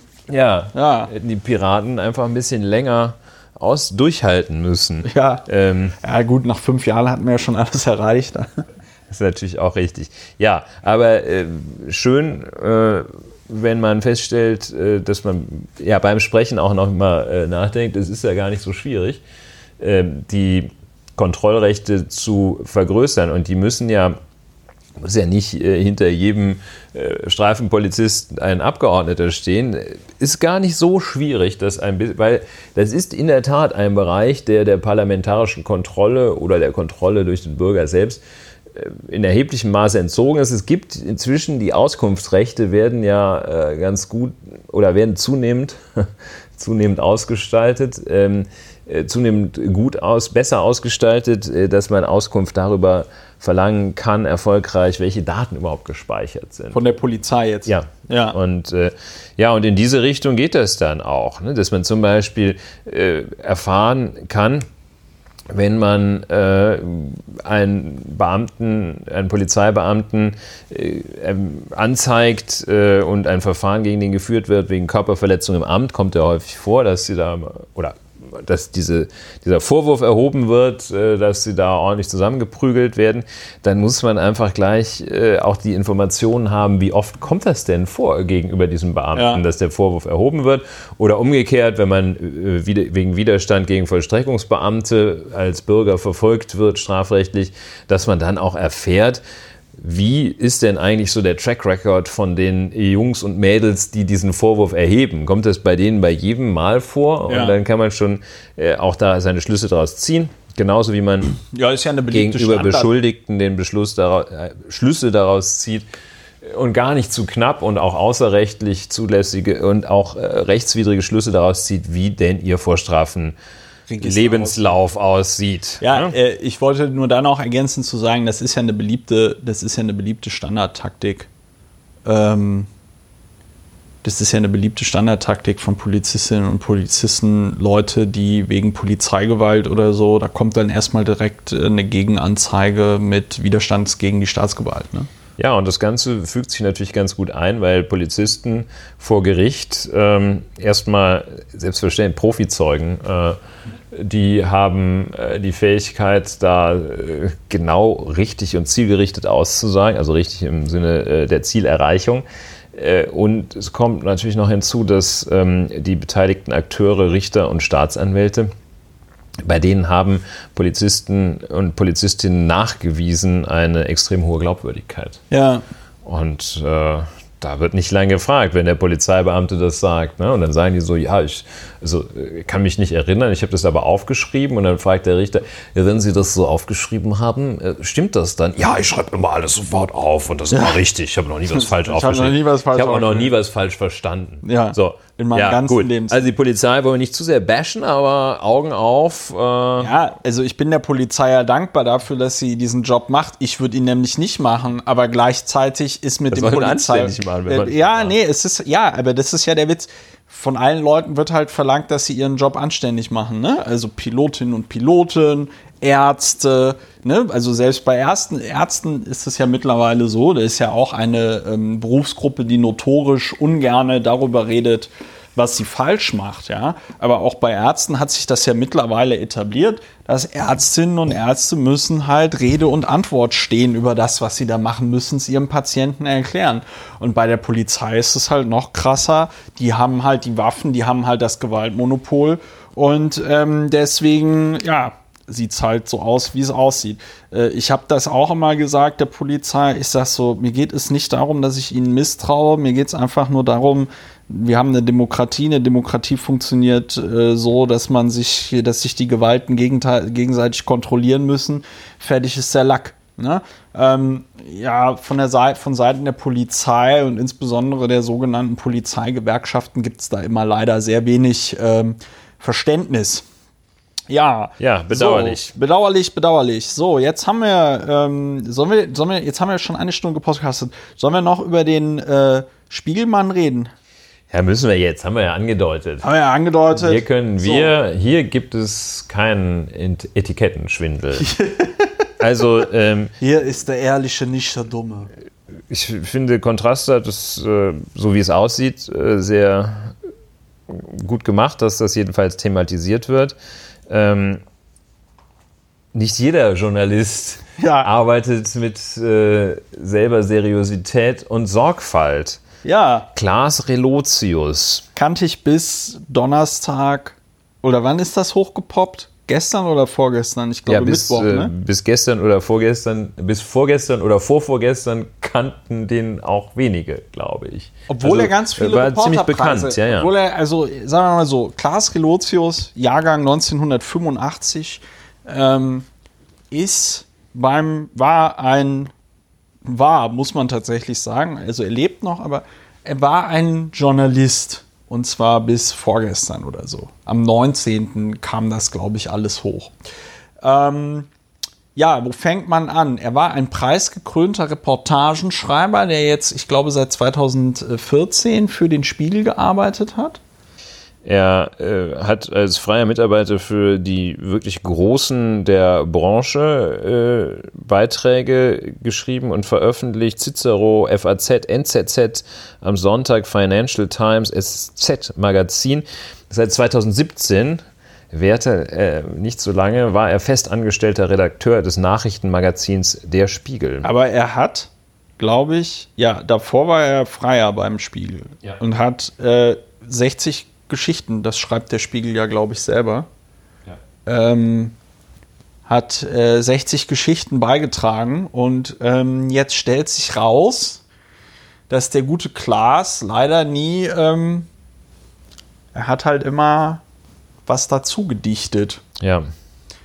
Ja. Und äh, in unterschiedlichem und Maße. Ne? Äh, und äh, manchmal auch, äh, ja, wahrscheinlich, man weiß nicht, aber jedenfalls äh, prozentual wahrscheinlich immer oder sehr häufig im zweistelligen Bereich und womöglich manchmal auch nah an den dreistelligen Bereich. Ja. Das Ganze scheint mir so ein bisschen teilweise eine, eine Karl-May-artige Technik gewesen zu sein. Äh, und äh, in dem Sinne von, ähm, ja, ich war zwar noch nie in den USA, aber ich kann euch wirklich sehr gut, eindrucksvoll und genau beschreiben, wie es da wie aussieht. Es da aussieht ja. Und da gab es dieses, ähm, dieses Dorf. Äh, Fergus Falls. Fergus Falls. Vielleicht äh, sollten wir aber noch mal kurz, äh, ja. bevor wir jetzt zu Fergus Falls kommen, noch mal erklären, wie das aufgeflogen ist. Weil ja. das finde ich nämlich auch ganz interessant und das ist, also da, ich muss jetzt kurz noch die Klammer aufmachen. Ich beschäftige mich in anderen Zusammenhängen in meinem Studium auch mit dem Thema Hochstapelei, um es mal so zu formulieren. Da wird es auch demnächst endlich, endlich eine Veröffentlichung geben.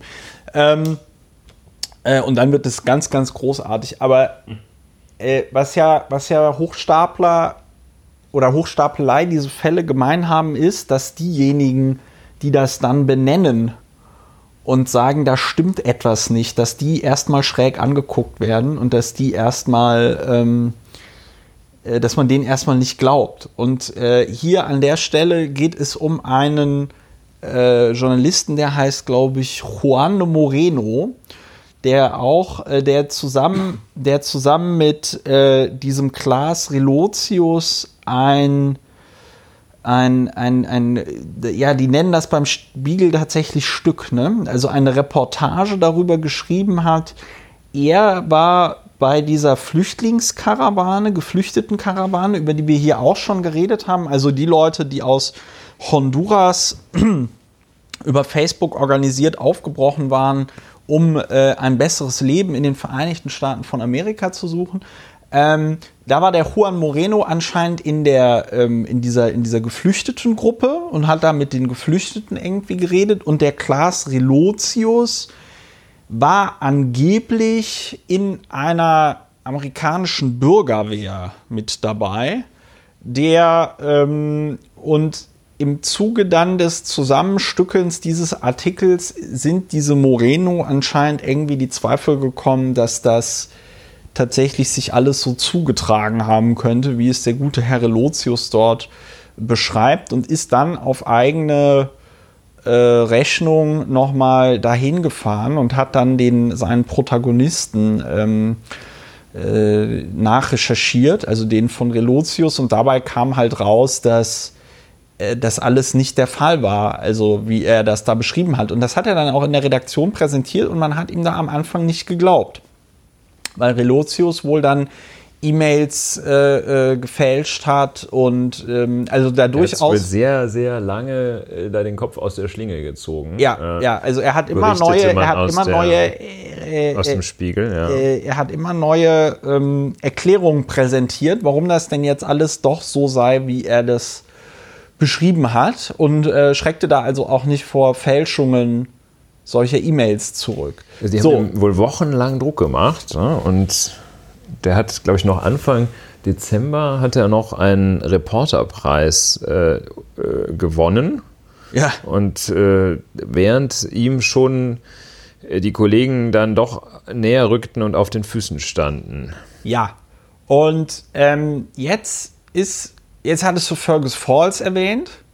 Ja, Fergus Falls, ein Ort, ähm, äh, zu dem Herr Relotius eine Reportage geschrieben hat und äh, eine US-amerikanische Kleinstadt. In und Minnesota. In Minnesota. Also jetzt nicht gerade der Hort der Aufklärung wahrscheinlich, aber ähm, ist der Witz, weil anscheinend ist es da doch aufgeklärt, aber genau darum ja, geht genau. es ja. Genau darum geht es ja. Er also hat er dann, hat dann ja. einfach äh, die Erwartungen solcher Bedient. Leute wie mir, die sagen, oh Minnesota, ja, mir da, auch. da haben die wahrscheinlich alle äh, irgendwie, äh, ja, keine Ahnung, ähm, Rassentrennung ihre, diese, sowas, Die haben ne? Rassentrennung, obwohl es im Norden liegt. Äh, die essen alle, alle die nicht mit der Mayflower da eingereist sind, werden aufgegessen. Ja. Ähm, oder deren Vorfahren nicht mit der Mayflower eingereist sind. Und ähm, ja, dieses äh, Vorurteil hat er offenbar bedient. Oder jedenfalls ja. hat er da einen Artikel geschrieben, in dem er ähm, auch sehr eindrucksvoll äh, schildert, dass ähm, dort also Schilder mit der Aufschrift Mexicans Keep Out äh, äh, an den Zäunen hingen und Schulkinder, so heißt es, würden Donald Trump als Vorbild malen. Er hat also da so Zustände, naja, also irgendwo zwischen Drittem Reich und Demokratie äh, geschildert. Aber auch, eher, aber auch eher Drittes Reich. Ne? Ähm, auf jeden Fall auf ja. näher da dran. Nä näher ja. am Dritten Reich als an der Demokratie. Nein, der Punkt ist, äh, ich habe also es gibt da einen schönen Medium äh, also auf der Plattform Medium erschienenen Beitrag einer äh, zweier Lokaljournalisten, so wie ich das verstanden habe, aus Fergus Falls, die diesen Artikel von ähm, äh, Relotius nicht so richtig verstanden haben. Zum jetzigen Zeitpunkt hat den wahrscheinlich auch jeder schon gelesen, der sich mit diesem Thema ein bisschen intensiver äh, beschäftigt. Aber ähm, es ist wirklich sehr interessant zu sehen, was die da, ähm, also was der da halt sich alles ausgedacht hat. Also der hat da irgendwie Protagonisten völlig erfunden und auch wirklich, also das geht jetzt nicht äh, in, in, also diese Erfindungen gehen jetzt nicht in so Bereiche wie äh, dass er sagt, er hatte ein grünes T-Shirt an, obwohl er ein blaues T-Shirt hatte, sondern wirklich, da ist alles erfunden. Ja? Also Namen erfunden, Personen erfunden, ähm, äh, Szenen erfunden, wo er sagt, er sitzt in einem Café und aus dem Fenster des Cafés sieht man das örtliche Kohlekraftwerk und dieses Café und das örtliche Kohlekraftwerk sind dann halt zwei Kilometer voneinander entfernt und so weiter und so fort. Was besonders tragisch ist, äh, oder was heißt tragisch, aber was besonders ähm, also das ist jetzt schon die Wertung, ne? aber was besonders unschön ist, ist, dass er wohl auch ein, ähm, also er hat ein Interview geführt mit der letzten Überlebenden der Weißen Rose, die äh, mit paar 90 Jahren noch in den USA lebt. Und ähm, auch dieses äh, Interview äh, wurde ähm, wohl geschönt. Oder was heißt geschönt, aber da wurden halt äh, Zitate hinzugefügt, was äh, die einfach nicht der Realität entsprechen. Was er wohl auch gut begründen konnte, weil er sagen weil er gesagt hat, ja, das ist ja in den USA nicht üblich, äh, das zu autorisieren und deswegen ist keine Autorisierung gewünscht. Normalerweise geht damit natürlich einher, dass er, ähm, dass die Leute, die die Interviews gelesen haben, die, Inter äh, die Interviews geführt haben, danach natürlich lesen können. Ähm, was hier dann natürlich nicht der Fall war, weil Relotius es wohl ähm, äh, also peinlich genau darauf geachtet hat, dass seine Texte nicht übersetzt werden ins Englische. Was der Spiegel ja bei manchem Content äh, macht. Und er konnte das dann immer wohl im Einzelfall, so berichtet der Spiegel zumindest, gut äh, äh begründen. Ja. Ähm, das zieht sich auch aus den Beschreibungen, dass er also ein sehr netter, freundlicher Mann gewesen sein muss und keiner hätte es ihm irgendwie zugetraut, bla bla bla. Ja. Ähm, und was ich aber in dem ganzen Zusammenhang wirklich so bemerkenswert finde, ist, und deswegen muss ich da auch ganz ehrlich sein, bin ich, nie, ich bin nicht so schlimm das alles ist für den deutschen Journalismus und bla bla bla, weil ähm, jetzt natürlich auch wieder die äh, Warnwichtel von rechts drauf einsteigen und sagen, ja, hier ja. habt ihr ja, haben wir ja immer gesagt, Lügenpresse und so, ne? Ähm, aber der Spiegel rühmt sich ja immer, das alles besonders gut mit seiner Dokumentation zu machen und die sagen immer ja und wenn man irgendwo dann hinfährt, dann kontrollieren die, ob das wirklich jetzt anderthalb Stunden von dem Flughafen XY bis zum Dorf so und so braucht und so. Und gleichzeitig diese ganzen Sachen, jetzt zum Beispiel in diesem Fergus Falls Artikel, ähm, die konntest du halt mit einmal googeln rausfinden. Ne? Also er sagt zum Beispiel, der Typ, der, den er da interviewt, der Bürgermeister, der hätte keine Freundin und war noch nie am Meer. So, und wenn du den dann auf Facebook suchst, findest du das Profil von dem, da steht er mit einer Frau am Meer, so ungefähr. Das Foto haben sie auch in diesem Medium-Artikel gebracht. Oder wenn du halt auf Google Maps guckst, wo ist dieses komische Café, wo ist das Kohlekraftwerk, siehst du, dann siehst du, okay, es sind ja. irgendwie zwei, äh, äh, es sind halt irgendwie zwei Kilometer äh, auseinander. Das heißt, du kannst unmöglich von diesem Café aus das da halt irgendwie sehen. Ne?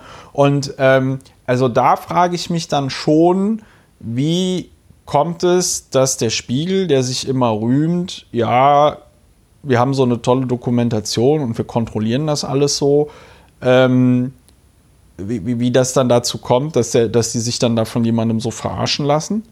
Muss man ja mal offen zu sagen. Und ganz ehrlich, ähm, mit der bisher, also die bisherige Aufarbeitung des Spiegels ähm, finde ich schwierig, weil ich mir immer so die Frage stelle, wie würde der Spiegel eigentlich darauf reagieren, wenn das jetzt bei einer anderen Institution so passieren würde? Also nehmen wir mal an, ähm, es käme raus, beim BAMF säße jemand, der ähm, ja, gefälschte Bescheide rausgibt, indem er den Personen, denen er diese Bescheide erstellt, irgendwelche ausgedachten Hintergrundgeschichten gibt oder so. Oder wie gnädig ist der Spiegel mit VW umgegangen in, in, in, in diesem Dieselskandal und so weiter und so fort. Und ich ja, finde. Er hat natürlich eine erhebliche moralische Fallhöhe.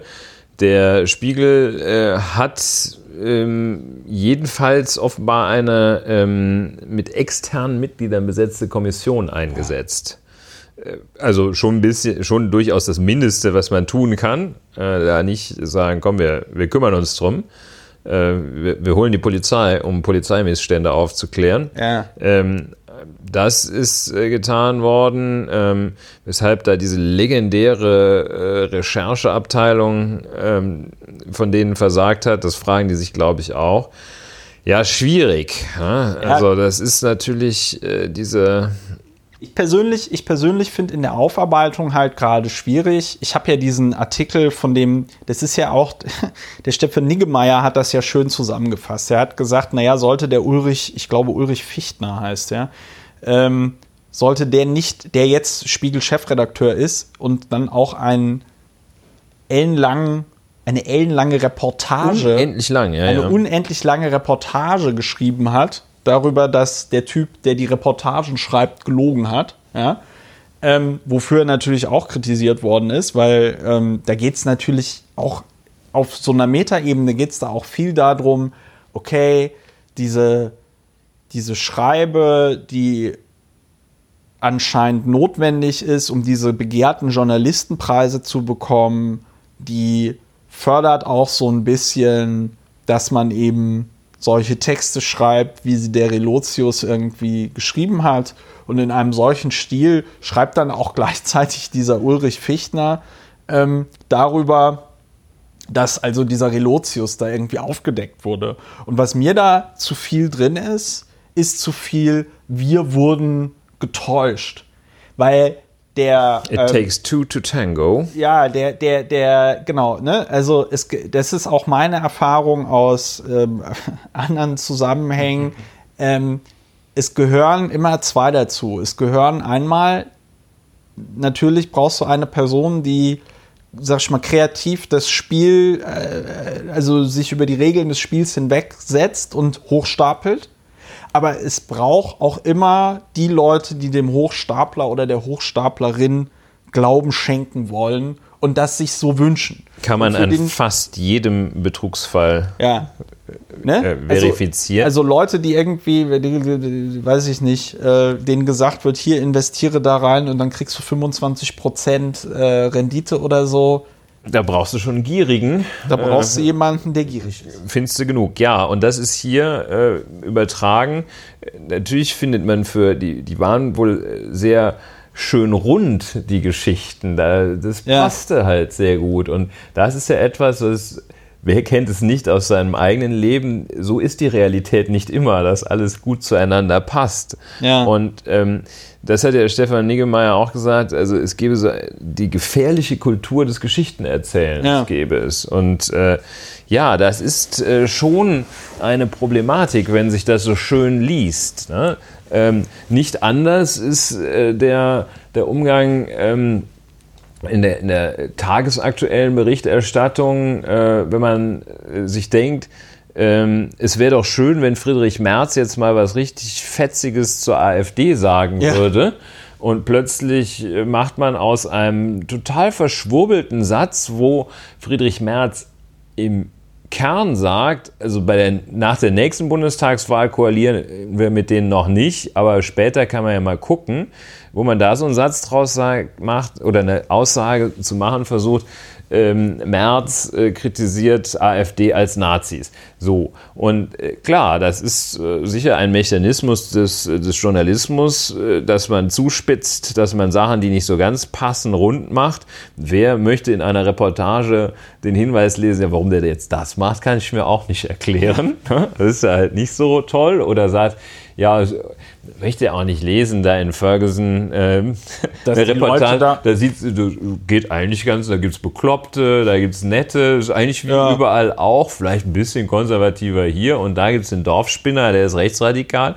Aber das unterscheidet das ja auch nicht von Luckau in Brandenburg oder sowas. Ne? Ja. Ähm, naja, also. Äh, ja, nee, also das ist. Das also, ist dieser Mechanismus, dass man sagt, natürlich prima hier so eine Geschichte, Karl May. Ja ja, nein, aber das, ist, ja, aber, das ist, aber das ist genau der, aber das ist genau der Punkt. Und da finde ich, macht es sich der Spiegel zu einfach, wenn sie sagen, ja, wir wurden betrogen. Der ähm, äh, ähm, Lorenz Marold vom Tagesspiegel, der Lorenz Marold vom Tagesspiegel hat das heute in seinem Newsletter Checkpoint, finde ich, deutlich besser formuliert, als er nämlich sagte, ja, wir haben uns von ihm auch betrügen lassen. Ja, so, äh, da, womit er, finde ich, darauf nochmal eben eingegangen ist, dass da halt immer zwei Personen zu äh, gehören. Mhm.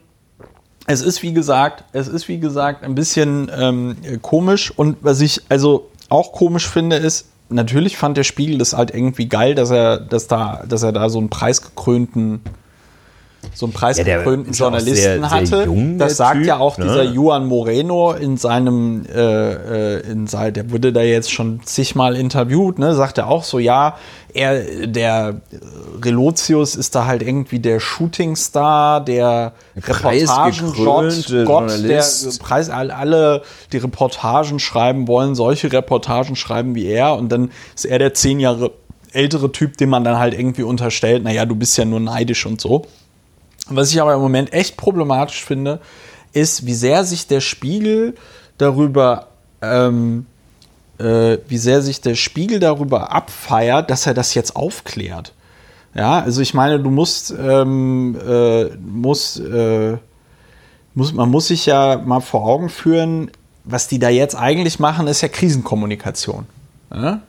Die müssen jetzt irgendwie ihren Hals aus der Schlinge bekommen.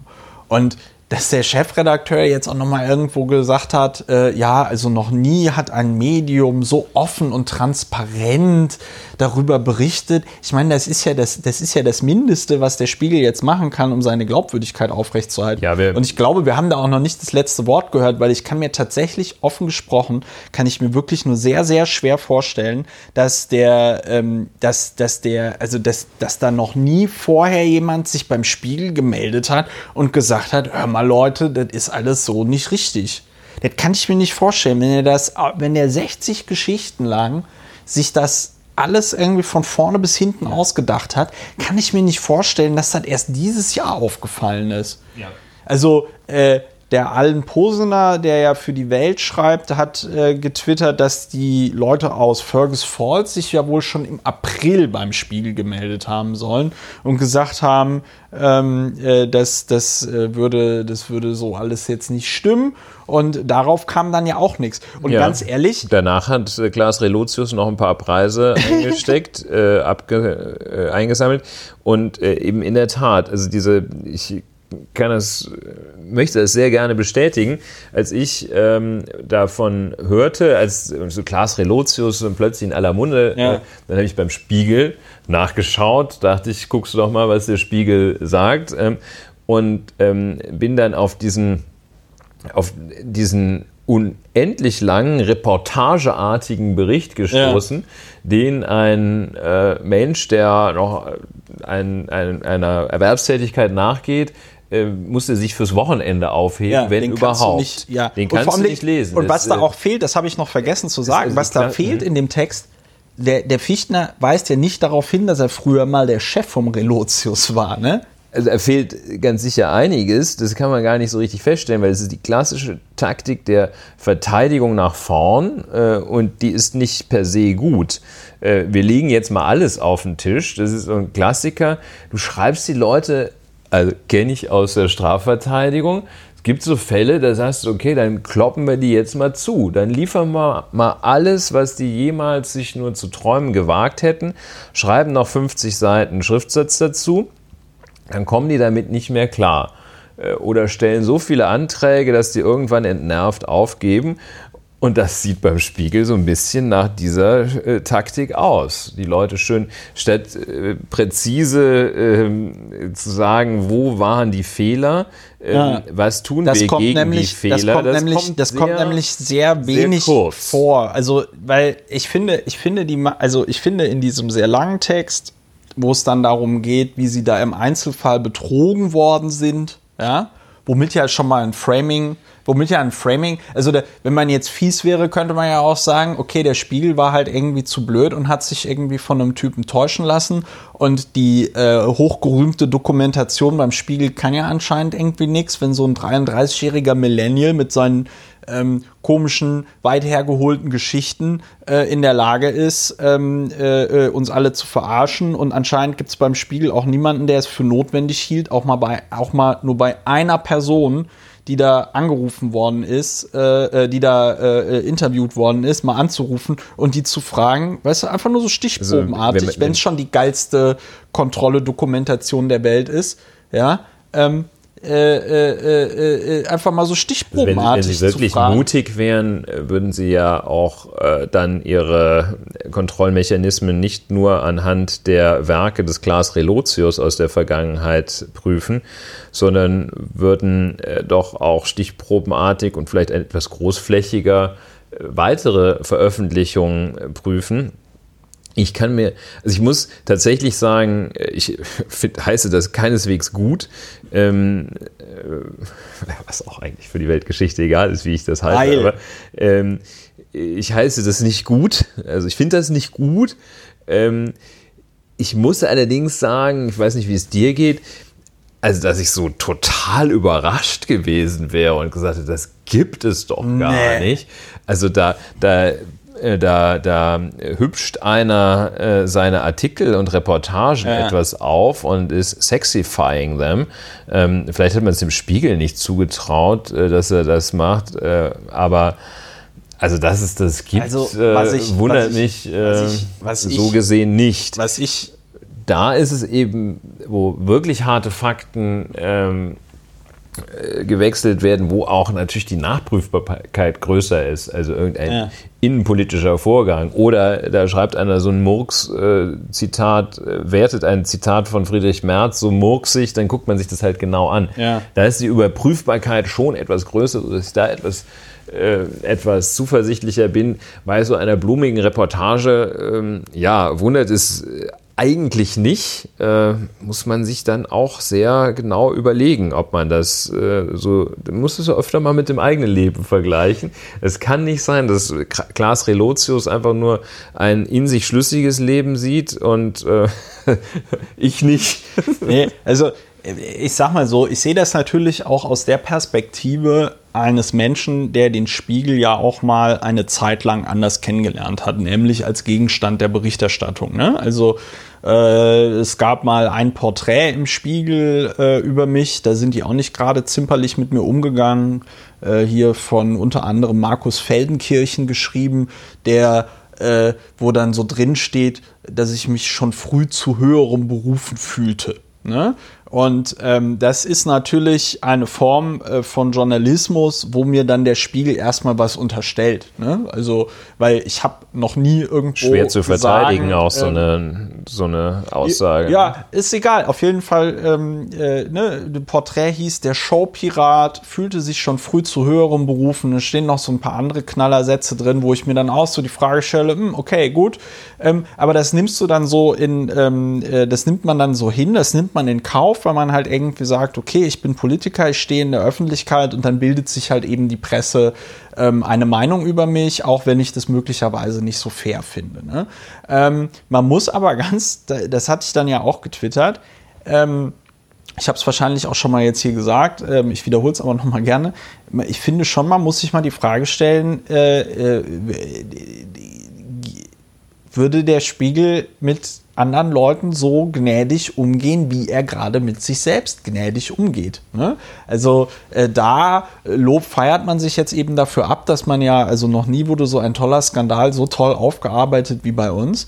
Ähm, was mir aber echt fehlt, ist, dass man einfach sagt, ja, wir haben da einfach kolossale äh, Scheiße gebaut. Also dass man, dass man eben, dass man eben einfach mal nur sagt, wir haben kolossale Scheiße gebaut Jetzt weiß ich auch, was mich daran so nervt. Das ist wie diese, äh, weiß ich nicht, irgendein Politiker, irgendein Sportler sagt irgendeinen Scheiß, entschuldigt sich danach und entschuldigt sich aber nicht wirklich, sondern sagt so Sachen wie, es tut mir leid, falls ich, ich mit meiner leid, Aussage... Deppen mich falsch verstanden Genau, ja. es tut mir leid, falls ich mit meiner Aussage dort jetzt auf irgendwelche Sensibilitäten gestoßen bin. Das war nicht meine Absicht, weißt du? Also, und das ist, ähm, ich habe halt das, ich habe halt das, ich habe halt, es ist ja jetzt auch Titelstory im neuen Spiegel, 23 Seiten, äh, der Fall Relotius, ja, das fand ich auch so geil. Spiegel Online schreibt dann ähm, über Fergus Falls, äh, auch amerikanische Kleinstadt vom Fall Relotius betroffen,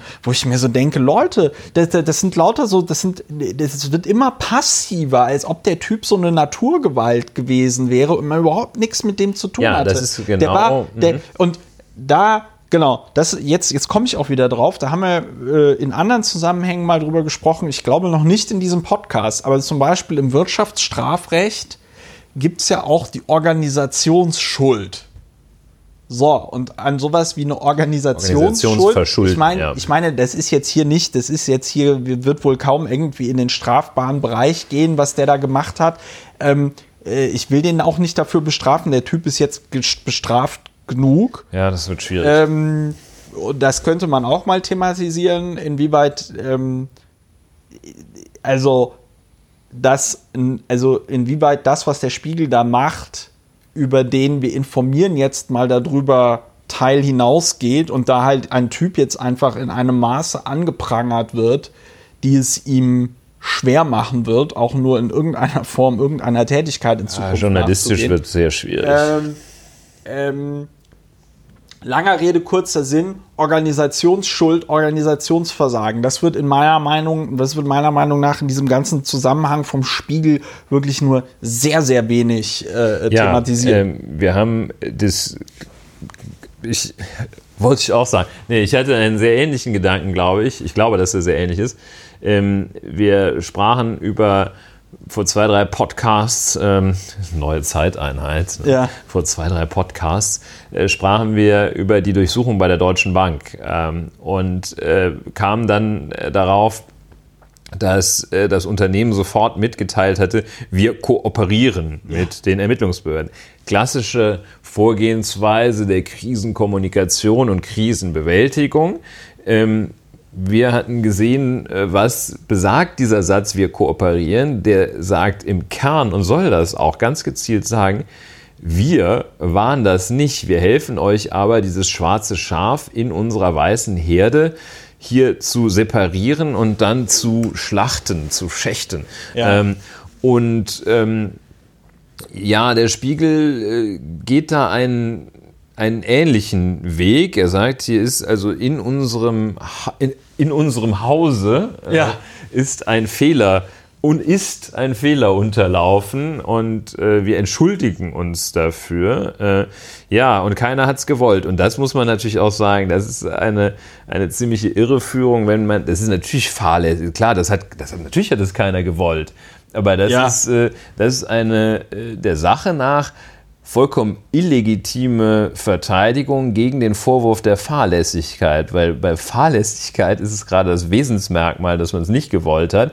Wenn man also sagt, ich habe das nicht gewollt, was ich fahrlässig hier verur verursacht habe, dann sagt man im Grunde genommen äh, genau das Definitionsmerkmal der Fahrlässigkeit. Der Fahrlässigkeit. Und wenn man sagt, wir haben das nicht gewollt, es tut uns leid, ja, natürlich, klar. Also das wirft euch auch keiner vor, dass ihr das gewollt habt, dass ja. euch da äh, also dass ihr das wusstet. Äh, naja, gut, das wäre natürlich noch der, der härteste Hammer, aber das haben sie nicht gewusst. Also es wäre ja vielleicht auch mal so als Akt der. Ja, aber wie gesagt. Könnte ja eigentlich jede, jede Zeitung, äh, jedes Medium einmal machen. Das ist so die, so die erfolgreichsten Recherchen der letzten Zeit. Hm, ja, Vielleicht wollen wir es also gar nicht der, wissen. Der Punkt ist halt einfach, der Punkt ist halt einfach der, ich verstehe halt nicht, warum es da nicht so ein paar Grundprinzipien gibt. Zum Beispiel, dass du sagst, okay, wenn hier, also habe ich immer gedacht, weil das bei, ähm, sag ich mal, Interviews mit Politikern war das dann halt so gang und gäbe. Da gab es natürlich immer Aufzeichnungen von den Gesprächen. Ja. Und ähm, dann erwarte ich auch offen gesprochen, dass da ähm, aufgezeichnet, äh, also dass diese Aufzeichnungen dann an diese tolle Dokumentation gehen. Ja, also und das ist, das ist halt das, das ist halt das, was ähm, mich jetzt auch im Zusammenhang mit diesem Fergus Falls äh, äh, Artikel dann so verblüfft, weil das sind ja tatsächlich nicht Sachen, wo du jetzt sagst, oh krass, da war jetzt aber der Meisterfälscher am Werk, ja, sondern das sind ja Sachen, die du mit Googlen rausfinden kannst. Das sind Sachen, die du mit Googlen und Anrufen rausfinden kannst. Also wenn er da zum Beispiel, äh, also da verstehe ich dann auch nicht, was sind denn dann da die Grenzen der äh, gerühmten Dokumentation beim Spiegel, dass du einerseits ähm, die sich halt eben rühmen, wir kontrollieren die äh, äh, äh Fahrtdauer von einem Flughafen zu einem Dorf oder so, ja und gucken, ob das auch wirklich 700 Kilometer sind. Einerseits. Und andererseits sagt dann der Relotius in seinem Fergus Falls Artikel am Sohn zu vielten, Sohn zu vielten, also ganz klar überprüfbares Datum, läuft in dem so und so Kino in Fergus Falls der Film La La La Land, der Film so und so, der Film so und so und diese Vorstellungen sind alle nur sporadisch besucht, aber was heute Abend ausverkauft ist, ist der Film American Sniper, der hier seit dem Jahr 2015, also irgendwie seit drei Jahren oder zwei Jahren, läuft der Film American Sniper in diesem Kino. So, da kannst du doch dann einfach als preisgekrönte, äh, Entschuldigung, das ist jetzt nicht, äh, das stimmt ja jetzt nicht, aber als, ähm, als, als die tolle Spiegeldokumentation kannst du doch in dem Kino anrufen und sagen, hier war das so. Ja, das Wenn die sich man, sonst für äh, jeden Scheiß irgendwie äh, äh, äh, rechtfertigen das, müssen. Ja, genau. Und das tut man dann nicht, wenn man es mit einem zu tun hat, der, wie uns Wikipedia mitteilt, 2012 mit dem Schweizer Medienpreis für junge Journalisten, äh, 13 mit dem österreichischen Zeitschriftenpreis, alles noch, als er unter 30 war. 2013, 15, 16 und 18 erhielt er den Deutschen Reporterpreis, darunter dreimal für die beste Reportage. Und dann 2014 zeichnete ihn CNN, kein kleiner in der Branche, Ja. als Journal Journalist of the Year aus. So, ja, also ich glaube nicht, dass da noch einer überhaupt irgendwas von dem überprüft hat in der, in der tollen Spiegel-Dokumentation. Ja. Ähm, ja, äh, so ist es. Ähm, ja, äh, Ja, also- aufpassen, Klaas Relotius. Ich, ich, bin, ich bin jetzt mal sehr gespannt, ob das der einzige Fall bleibt. Ich bin mal sehr gespannt, ob sich nicht doch noch jemand äh, ähm, ähm, melden wird, weil ich meine so, äh, also ich folge natürlich auch so Leuten ähm, auf Twitter, die jetzt da, also viele Journalistinnen und Journalisten, da twittern jetzt natürlich ähm, alle drüber. Ähm, wem ich auch folge ähm, oder wen ich ab und zu in meiner Timeline habe, äh, ist hier der Enno Lenze. Den kenne ich noch von den ähm, Piraten. Der hat hier in Berlin einen Verlag oder hatte mal und ähm, äh, einen Hans Dampf in allen Gassen und hat halt auch ähm, ich weiß nicht woher, auf jeden Fall ist der gut vernetzt mit äh, äh, hier Kurden in äh, Kurdistan und sagt ähm, und, und ist da auch vor Ort schon gewesen und so und ähm, ist auch selber ein bisschen journalistisch tätig, beziehungsweise hat dann darüber gebloggt und hat auch gesagt oder hat auch getwittert, ich werde das verlinken. Ja, also äh, meine Erfahrung mit dem Spiegel ist, wenn ich da anrufe und äh, denen irgendwie sage, hier, ihr habt da eine Geschichte über Kurdistan geschrieben, da steht totaler Quatsch drinne, ähm, dann äh, ist meine Erfahrung, dass mir dann vom Spiegel irgendwie patzig gesagt wird, ja, nee, äh, ich hätte ja keine Ahnung und sonst irgendwas. Und er ist aber jemand, der da, sag ich mal, persönlich vor Ort ähm, äh, hinfährt und dann ab und zu auch mal, ich meine mich an so Bilder mit äh, kugelsicherer Weste und so erinnern zu können oder so. Das kann man aber auch alles bei ihm nachgucken. Ich werde das mal verlinken. Ähm, und das ist auch natürlich irgendwie meine Erfahrung, dass ich äh, mich auch nicht immer beim Spiegel irgendwie äh, wiedergefunden habe in dem, was er da berichtet hat, äh, als es noch um die Piratenpartei ging und es da auch einige Diskussionen gab. Und äh, die erste ähm, Reaktion eines Spiegelredakteurs und einer Spiegelredakteurin natürlich ist, ähm, dass man nicht sagt, ähm, äh, hier, äh, äh, ja, Herr Lauer, ah ja, okay, da haben Sie recht, da werde ich das jetzt sofort so ändern, wie Sie das gerne hätten, sondern man geht in den Verteidigungsmodus. Ne? Und ich kenne, ähm, ich, ich, ich weiß es noch selber, als wir 2011 ins Berliner Abgeordnetenhaus eingezogen sind, äh, sind ja äh, drei äh, Piraten damals nach äh, Island geflogen spontan und da haben wir den Jon Gnar besucht in äh, Reykjavik und äh, da wurden wir auch von einem Redakteur des Spiegels äh, äh, begleitet. Und ähm, für mich und für die äh, anderen beiden, die wir da unterwegs waren, war das natürlich erstmal so eine Reise. Wir lernen den Bürgermeister da kennen, wir vernetzen uns ein bisschen mit Leuten. Damals war das mit Wikileaks ja noch in aller Munde. Und der ähm, äh, Spiegelredakteur, der Sven Becker, hat da damals dann so eine äh, Geschichte gemacht, die hieß sogar, wie hieß sie denn? Äh, hm, hm, hm und Büchsenbier war der Titel. Also, ne, da, also drei äh, frisch gewählte Abgeordnete im, äh, aus dem Berliner Abgeordnetenhaus machen sich auf eine äh, politische Vernetzungsreise, erlauben es einem Journalisten, ähm, äh, erlauben es einem Journalisten, sie zu begleiten, ohne dass da irgendwas abgesegnet werden muss. Was Wodka, ja total, Rum und Dosenbier. Genau, Wodka, Rum und Dosenbier. Weil der Alex halt, ich meine, Alkohol ist halt, äh, Alkohol ist halt sauteuer in äh, äh, Island. Da hat der Alex, äh, als wir in Schweden umgestiegen sind, in, im Duty Free in Schweden halt noch eine Palette Bier geholt. Was ich auch vollkommen in Ordnung finde. Ja, und dann ist halt diese Palette Bier auf einmal da quasi namensgebend für den Artikel, weil man es dann eben ja, die Bierpalette für das Berichtenswerte hielt. Und dann denkst du dir halt schon so ein bisschen, okay, ähm, Damit sind wir ja auch direkt am Anspruch und Ziel des Podcasts, nämlich Meinung, Fakten und Literatur voneinander zu trennen.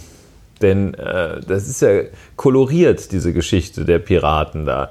Äh, vielleicht war da jetzt gar nicht so wahnsinnig viel drüber zu schreiben, weil ihr zwar nette, nette Jungs wart und seid, ähm, aber das jetzt, also ja, manchmal ist vielleicht auch gar nicht so was Tolles dabei, bei, wenn man sich eine Geschichte vornimmt. Ähm, Ja, der war, ich sag mal, ja, da war wahrscheinlich. Also jetzt bei euch natürlich schon, nee, aber jetzt war für den Sven Becker, da war für den Sven Becker ähm, äh, der Druck, da irgendeine Knallergeschichte der abzuliefern, der war wahrscheinlich, lassen, der war ne? wahrscheinlich irgendwie sehr groß. Ne? Der musste, der ist da eine Woche mit uns in äh, äh, äh Reykjavik gewesen und ähm, musste äh, dann natürlich auch irgendwie liefern. Aber ich finde, ja, also ich habe mir halt auch, also diese Woche hat ja viel hergegeben, ne? Also wir, wir, wir haben uns mit dem Jon Gnar mehrmals getroffen.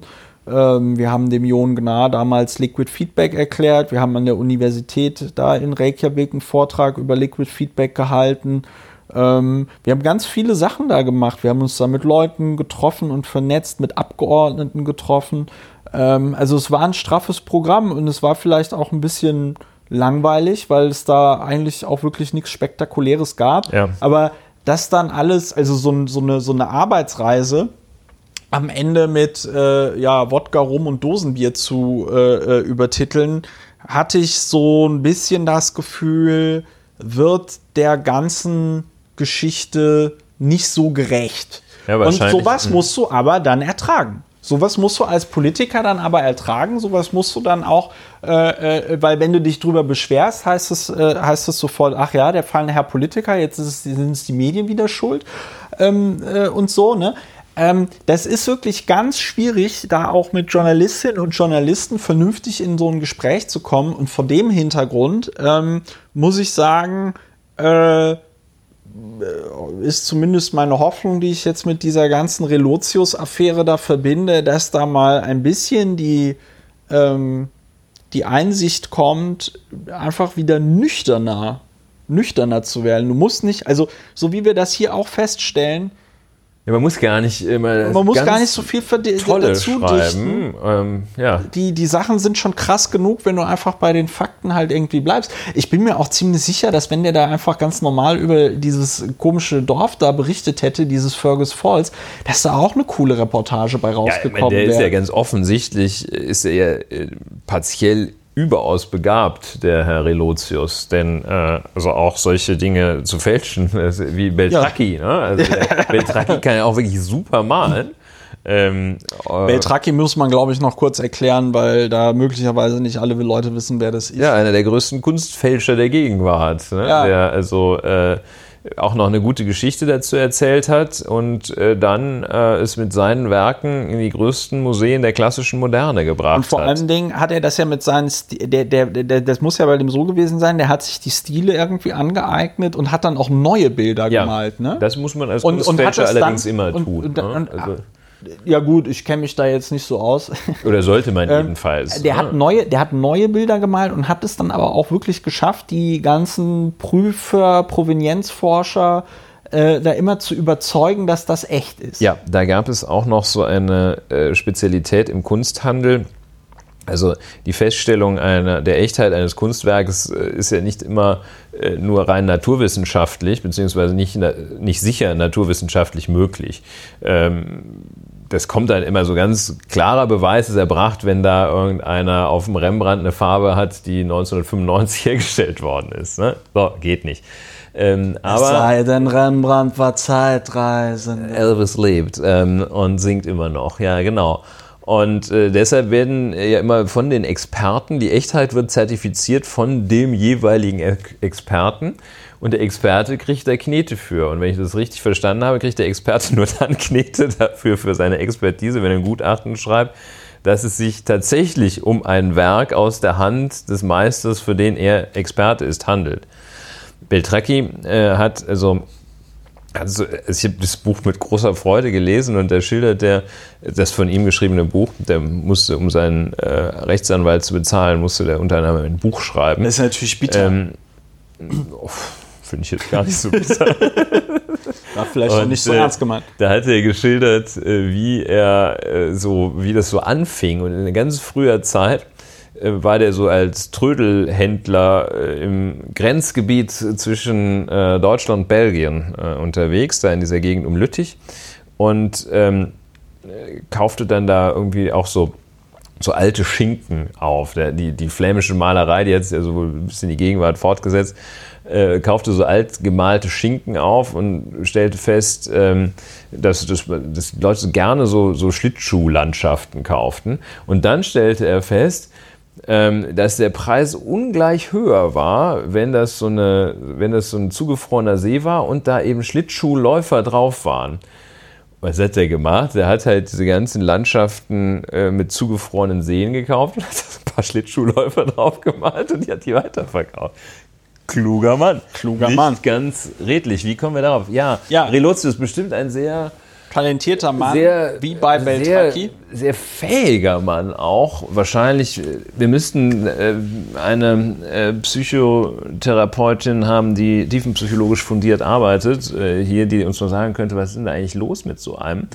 Der hat ja auch gesagt, ähm, Herr Relotius hat wohl eins sein- seiner wenigen überlieferten Statements nach Auffliegen dieser Ja. äh, Angelegenheit war wohl, dass er sich jetzt in Behandlung geben würde. Das ist aber auch so ein bisschen wie Tiger Woods, der irgendwie Ja, 17 ja, Mal ja. fremd geht und sagt, und ich bin sexsüchtig. Ja, ja, ja. Das habe ich gestern in einer Diskussion Mache über jetzt diese eine Geschichte, Therapie. habe ich das auch schon gesagt. Ja, komm, also das ist halt echt so oldest trick in the book. Ja, das machen die, das machen die in den USA auch immer, wenn irgendwas ist, dann sagen die, ich bin krank, ich wollte das nicht. Und ich finde, ich finde, man macht es sich damit auch einfach zu einfach, weil ganz ehrlich, ähm, also ähm, klar, okay, also so eine gewisse, so eine gewisse Flexibilität, was ähm, also die Lüge angeht, das Verhältnis zur Lüge, ähm, das kann man mit Sicherheit pathologisieren.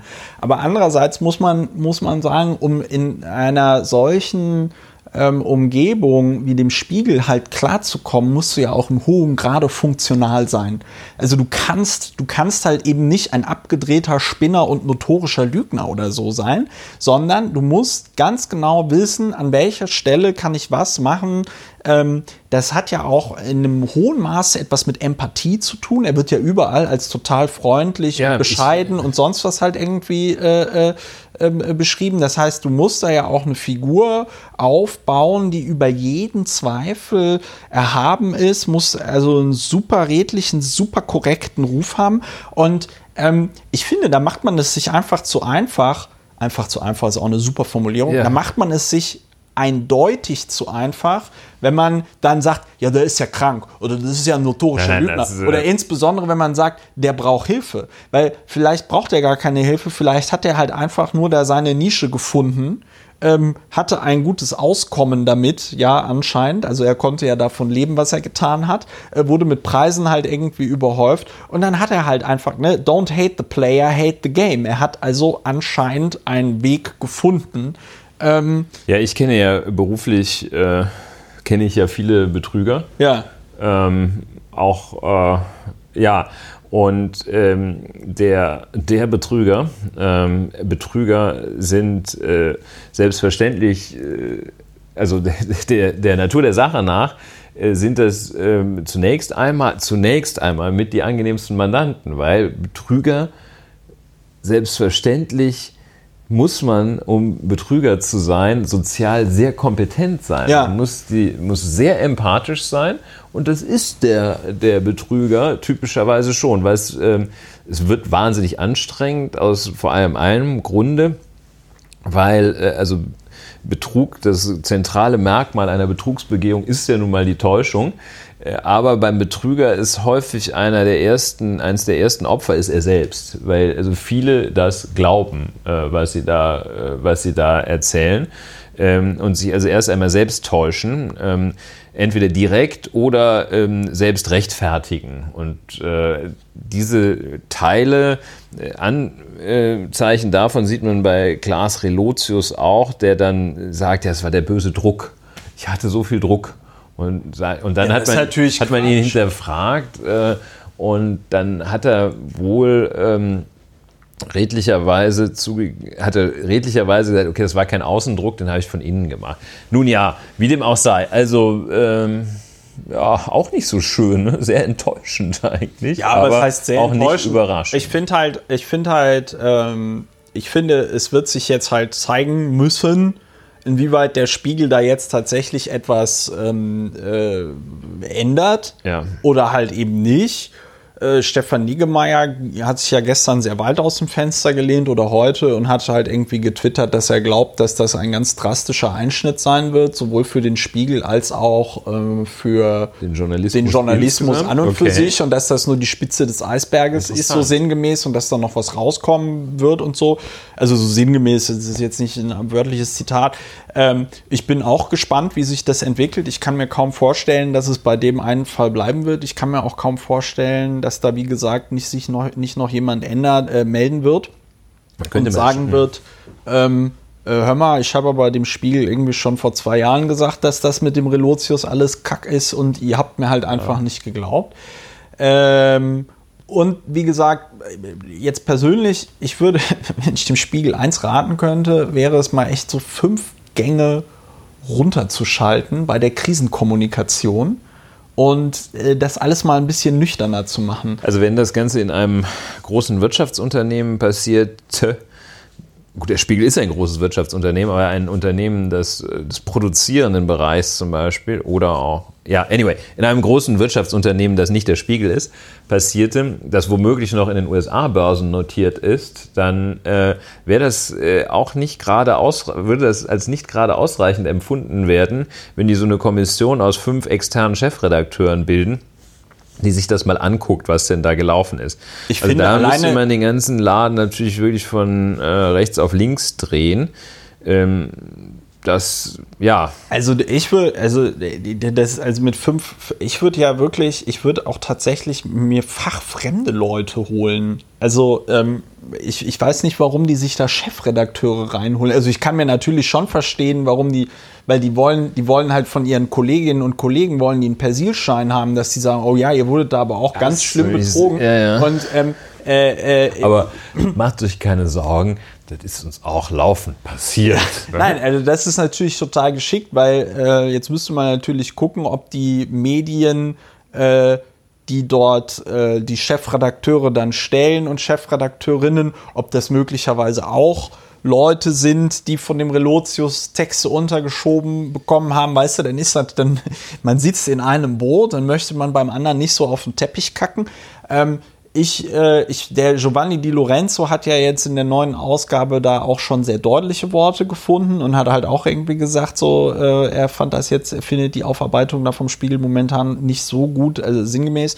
Ähm, ich äh, würde mir da aber keine Chefredakteurinnen und Chefredakteure holen, sondern halt tatsächlich, weiß ich nicht, ehemalige Staatsanwälte so. oder äh, Historiker, vielleicht Recht, Leute, vielleicht Strafrechtler, äh, Strafrechtler gesucht werden. Äh, ich ich, ich sage jetzt natürlich, ich sage jetzt natürlich Historiker, weil ähm, ein ein, ein Merkmal der Arbeit des Historikers, der Historikerin ist ja das Quellenstudium. Ne? Also, dass du wirklich äh, äh Sachverhalte aus der Vergangenheit versuchst nachzuvollziehen, indem du dir halt alle verfügbaren Quellen reinziehst. Hier hast du noch die Möglichkeit, sage ich mal, eine Oral History zu machen.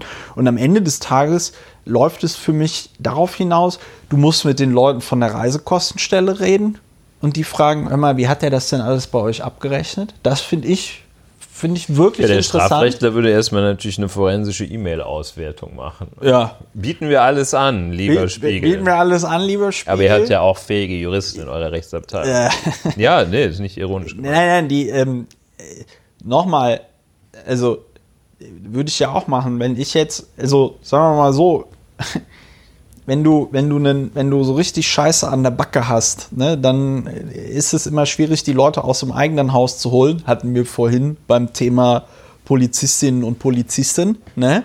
Yeah. Ist ein bisschen schwierig, wenn die Polizistinnen und Polizisten dann die Polizisten kontrollieren. Aber ähm, ist halt so, ja. äh, wie es ist. So. Wir kommen gar nicht zum Jahresrückblick. Wir sind jetzt bei zwei Stunden und zwei Minuten. Tatsächlich. Tatsächlich. Hast du nicht gemerkt, ne? Nee. Das liegt aber auch an diesem neuen Gerät. Ich hoffe. Es geht ähm, leichter. Es, geht, es, es, es lässt sich deutlich leichter. Ja, da müssen jetzt wir mal einen spontanen zum, Durchlauf zum machen. Viel, zum viel angekündigten Jahresrückblick äh, kommen wir jetzt. Ähm, das Format haben wir ja schon fürs nächste Jahr. Das ne? Format haben wir fürs da nächste Jahr. Da fangen wir dann nicht mit Aktuellem an, ja. mit Aktuelles. Aktuelles. So, aber du wolltest, äh, erklär doch kurz, wie du ähm, den Jahresrückblick, was du da machen möchtest. Ja, Ähm, für mich ist jetzt natürlich auch sechste Stunde sozusagen. Ähm, ja, äh, Jahresrückblick äh, machen wir wie folgt. Äh, in verschiedenen Kategorien, also hoch mit der objektiven Anmutung, hoch subjektiv, ähm, verschiedene Kategorien, wo wir jeweils den oder die äh, Platzhalter des Jahres bestimmen. Also zum Beispiel den Mann des Jahres, die, Frau, die Frau, des, des Jahres, Jahres, den Shitstorm des Jahres, ja. den äh, Schwachmaten des Jahres, äh, die Pflanze des Jahres, da fällt mir nicht so viel ein, äh, das Tier des Jahres, da fällt mir schon was ein. Ähm, wir können ja mal anfangen. Ja, Ulrich, dann würde ich, äh, nachdem ich hier jetzt ein bisschen rumschneiden musste, aufgrund unvorhergesehener Dinge, äh, auf die wir nicht weiter eingehen wollen. Ähm, ja, Jahresrückblick. Also, wir haben jetzt Kategorien und dann denken wir uns einfach äh, lustige lustig nicht. Ja, wir denken uns jetzt nichts aus und wir wollen auch nicht lustig sein. Aber wir fangen mal an. Ich, mir ist aufgefallen, an viele Sachen aus dem Jahr 2018 kann ich mich auch gar nicht mehr erinnern. Zum Beispiel, dass wir dieses Jahr Weltmeisterschaft hatten. Ja.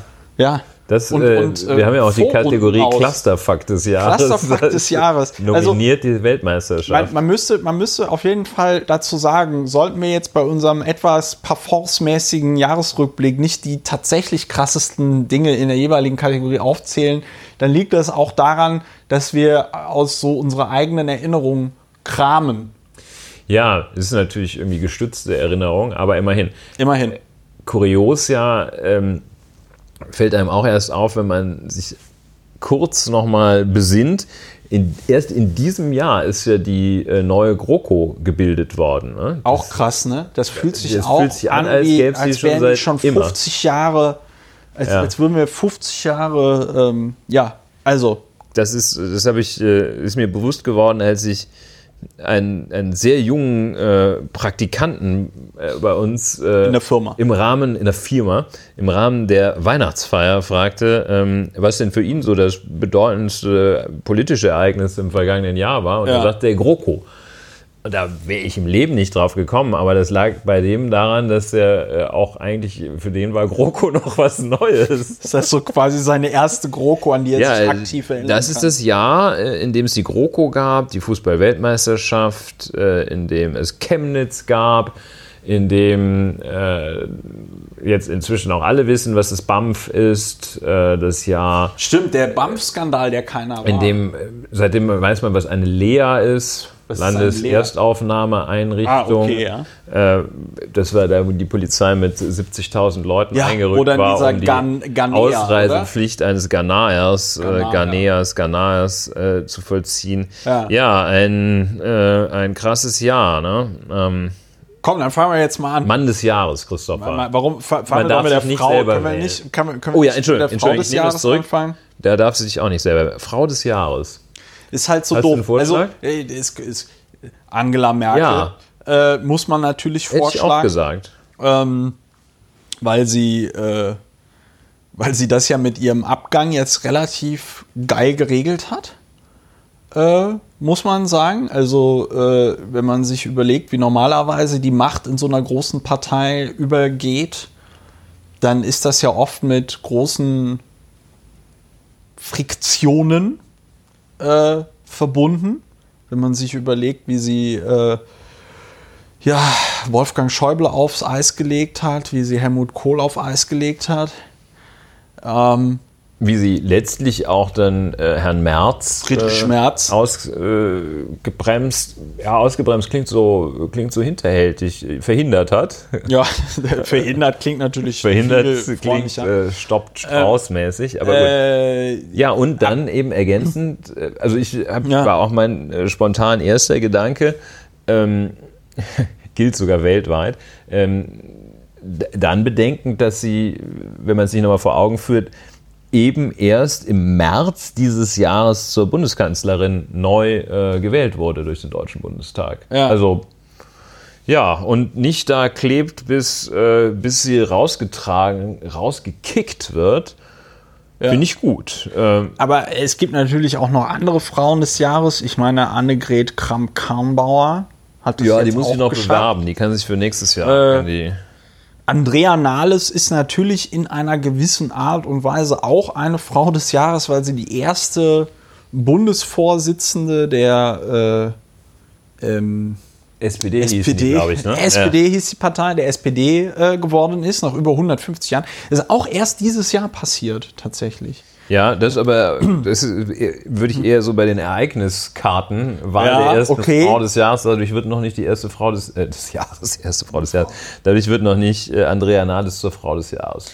Ja, das Schlimme ist, ich denke mir jetzt, ich müsste jetzt noch äh, ganz, mir müssen jetzt noch ganz viele andere Frauen einfallen. Und deshalb machen wir ja dieses, dass wir das Assoziative, äh, das bringt äh, die Wahrheit an den Tag, assoziativ. Ja, ich, das ist mir schon klar. Ich würde aber trotzdem unseren aber Hörerinnen trotzdem. und Hörern noch mehr äh, tolle Frauen präsentieren. Und weil ich mich aber anscheinend für dieses Thema nicht so interessiere, fallen mir gerade keine ein. Ja, warte mal ab, Mann des Jahres, da fällt dir gar keiner ein. Mann des Jahres fällt mir tatsächlich keiner ein. Das ist mir auch so gegangen. Mhm. Sollen wir das in diesem Jahr mal freilassen, den Mann des Jahres? Also ich, ich glaube, mh, mm, Barack Obama hat eine ganz gute Figur ja, gemacht, aber, ist aber auch relativ einfach, wenn man cool ist und gerade US-Präsident war. Das Syndrom, weil man sich natürlich, also ich meine, Donald Trump ist ein so schlechter Präsident, ist so ein schlimmer Mann, dass ähm, Selbst George sich W. George W. Bush wünscht man sich zurück. Ja, ähm, man wünscht sich wirklich irgendwie, wahrscheinlich würde man sich sogar Ronald Reagan zurückwünschen oder so, ja. Ähm, und das ist halt echt so ein bisschen, das ist echt ein bisschen schwierig. Und ich glaube, ähm, Männer müssen mal einfach anfangen, darüber nachzudenken. Ja, check your privileges. Ja, Männer lassen wir in diesem Jahr offen. Finde ich wir, eine gute wir Sache. lassen Männer offen, Hat sich keiner Männer müssen sich mal ein bisschen mehr am Riemen reißen. Also Männer, sagen wir auch an uns, nächstes Jahr doppeltes Preisgeld. Ja, wir müssen uns, wir müssen uns, natürlich Jackpot. müssen wir uns auch am Riemen reißen. Also ich meine, ich, das, also, ähm, ich retweete ja zum Beispiel auf Twitter unglaublich viele äh, so Feministinnen und Frauen. Das mache ich jetzt nicht, weil ich mich besonders für als einen besonders großen Feminist ähm, für einen besonders großen Feministen halt oder so, sondern das ist im Grunde genommen einfach eine moderne Form des Ablasshandels, dass ich sage, ich benutze die Reichweite, die ich habe, um Frauen da ein, äh, äh, einer Verbreitung zukommen zu lassen, die sie dann da ohne meine Retweets irgendwie nicht hätten. Es ist mehr so schlechtes Gewissen, als dass ich mich jetzt als aktiv, äh, toll feministischen und eine solche kritische mhm. Einstellung zur eigenen Männlichkeit, die würde der Menschheit äh, äh ganz gut die würde der Menschheit ganz gut tun. Ja. Ja, äh, was, was, haben wir? Was haben wenn wir, wenn wir beim Mann schon nichts Schwachmat des Jahres. Ja, der Horst Seehofer natürlich. Ja, völlig klar. Äh, ich hätte noch an einen Außenseiter gedacht, diesen, aber damit würde man in diesen Pegida-Hutmann, der, der fiel mir noch ein. Ach so, äh, das war ja auch dieses Jahr. Das war auch dieses Jahr, ne? Sie, filmen Sie haben mir ins Gesicht, Gesicht gefilmt. Sie filmen mir uns, das klären wir jetzt polizeilich also den würde ich so als, äh, dem würde ich so einen Ehrenpreis da geben, so als, als Laiendarsteller des Jahres. Aber ansonsten ja.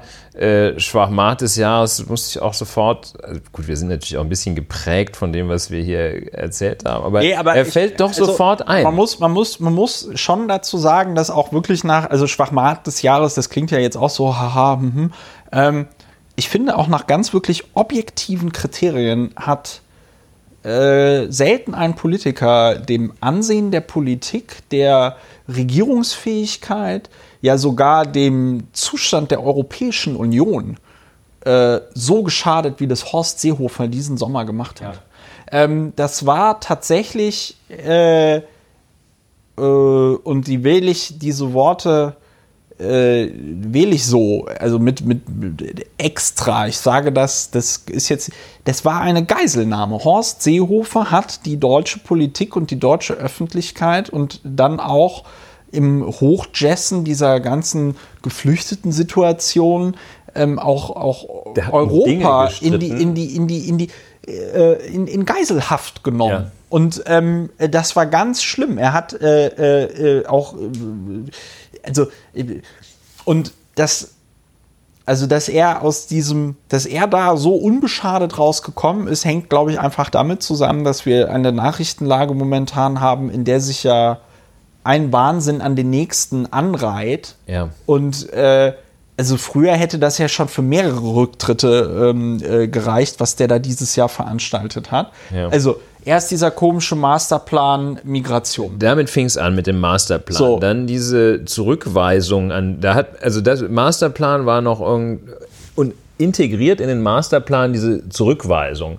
Äh, vor allem an der deutsch-österreich, an der bayerisch-österreichischen Grenze. Da hat er dann das Ganze in der, auf EU-Ebene zum Kochen gebracht. Ähm, was äh, faktisch betraf das ungefähr, äh, also irgendwie eine da gab's doch jetzt allenfalls Zahlen, dreistellige drei Zahl von Leuten, ja. wenn nicht gar eine zweistellige. Ja, und jetzt effektiv gab es doch jetzt vor kurzem erst äh, äh, Zahlen, dass, dass äh, irgendwie drei Leute wurden, glaube ich, aufgegriffen an der, ja. an der bayerischen, österreichischen Grenze oder so. Ja, also, also ganz ähm, also höchst äh, disruptiv, äh, schädlich, also nicht nur einfach blöd, sondern schädlich, verantwortungslos, äh, unverantwortlich handeln, aber verantwortungslos ist, weiß ich nicht. Ähm, und äh, dummes Zeug erzählen, dann noch mit seinem unvergleichlich zynischen äh, hoho, an meinem 69. Geburtstag. Ja, haben sie 69 Afghanen abgeschoben? Ach nee, schade, einer hat sie schon umgebracht, sind es nur 68, passt ja, ja gar das nicht. Hat er ne? gar nicht also, das hat er nicht gesagt, muss man dazu einschränkend sagen, aber ähm, äh,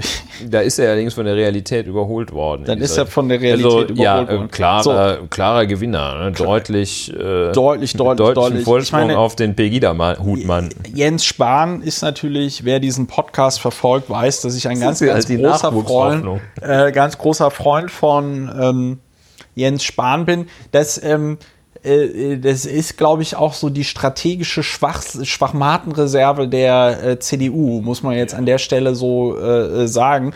Jens Spahn, jemand, der sich mit sehr vielen Dingen beschäftigt, aber nicht damit, dass er Bundesgesundheitsminister ist. Es ist äh, schade für das Thema Gesundheitspolitik ähm, und auch äh, schade für alle ähm, anderen. Hat sich jetzt aber auch nochmal gezeigt im Zuge dieses CDU-Parteitages, dass dieser Typ tatsächlich ein Scheinriese ist. Ich meine, der wurde von der Welt und anderen konservativen Zeitungen eine Zeit lang als der Nachfolger Angela Merkels gehandelt.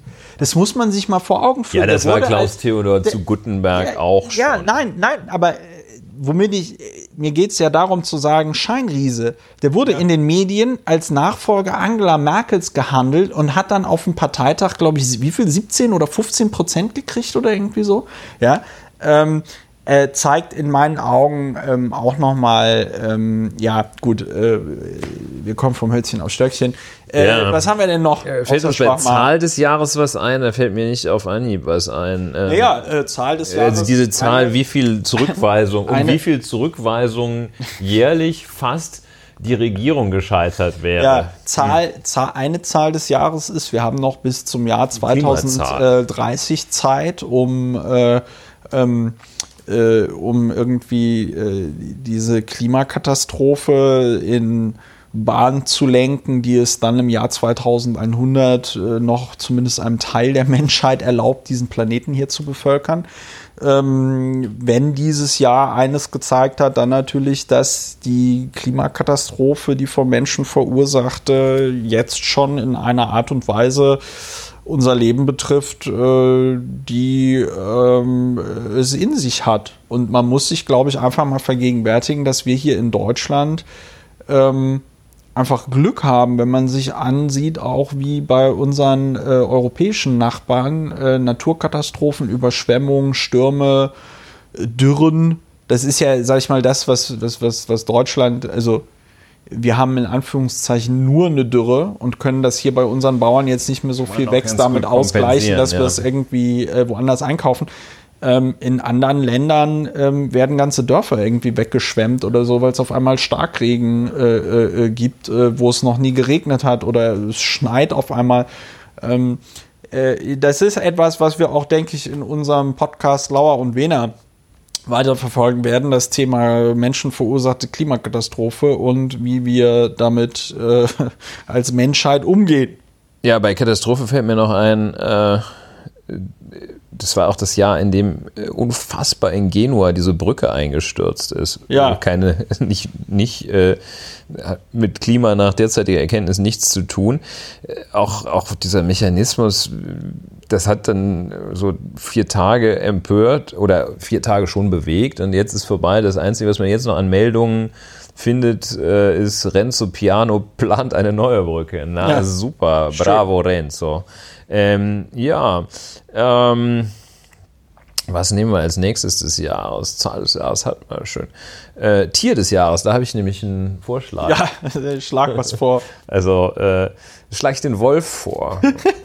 Weil ähm, der Wolf, ähm, den, den wollte ich schon öfter mal hier erwähnen. Danke, lieber Wolf. Ähm, es gibt ja so ungefähr äh, vier bis fünf Wölfe in äh, Brandenburg. In Brandenburg und wahrscheinlich sieben bis neun in ganz Deutschland. Ähm, aber er bewegt also enorm die Gemüter und äh, ich habe das oft also Wolfsabschüsse nicht so sehr und verfolgt. Äh, die Hirtengewerkschaft äh, läuft Amok und äh, also ganze Gemeinden bewaffnen sich weil der Wolf als Tier des Jahres, äh, die können wir ruhig alle in Deutschland ansässigen Wölfe, weil es eben ungefähr wohl so zwei Rudel sind oder sowas. Ähm, denn ähm, er ist ein Sinnbild für den irrationalen Umgang mit Fakten. Wie gesagt, Winterreifenkauf sitzt der Egon irgendwie einen ganzen Sonntag und liest Stiftung Warentest. Aber wenn es um den Wolf und um Politik geht, ist er ganz schnell dabei. Muss man der sich muss direkt weg. bewaffnen. Der muss Widerstandsrecht. Widerstandsrecht. Widerstandsrecht. Ne? Nein, äh, Oder das, das- nördliche Breitmaulnashorn. Äh, das ist das letzte seiner Art, das da ausgestorben ist. Das hatte ich ja auch Dieses Jahr vorbereitet. ausgestorben, ja. Dieses Jahr ausgestorben. Nee, aber der, ähm, der, der, Wolf des, der Wolf des Jahres, ach, der Wolf des Jahres. Jetzt finde ich auch schon. Nächstes der, Jahr. Nein, ich finde Wolf das, mit dem- ich, ich find das mit dem Wolf sehr gut, Der weil Wolf ich erst neulich, ähm, ich folge ja da so einem, äh, einem Mitarbeiter vom Pew Research Center. Der Conrad Hackett heißt der, glaube ich. Der hat immer so einen lustigen Twitter-Avatar mit einem, mit einem Papagei, der, glaube ich, sogar einen Piratenhut trägt. Aber vielleicht habe ich mir das noch ausgedacht. Auf jeden Fall hat er ab und zu mal so einen Twitter-Avatar mit dem Papageien.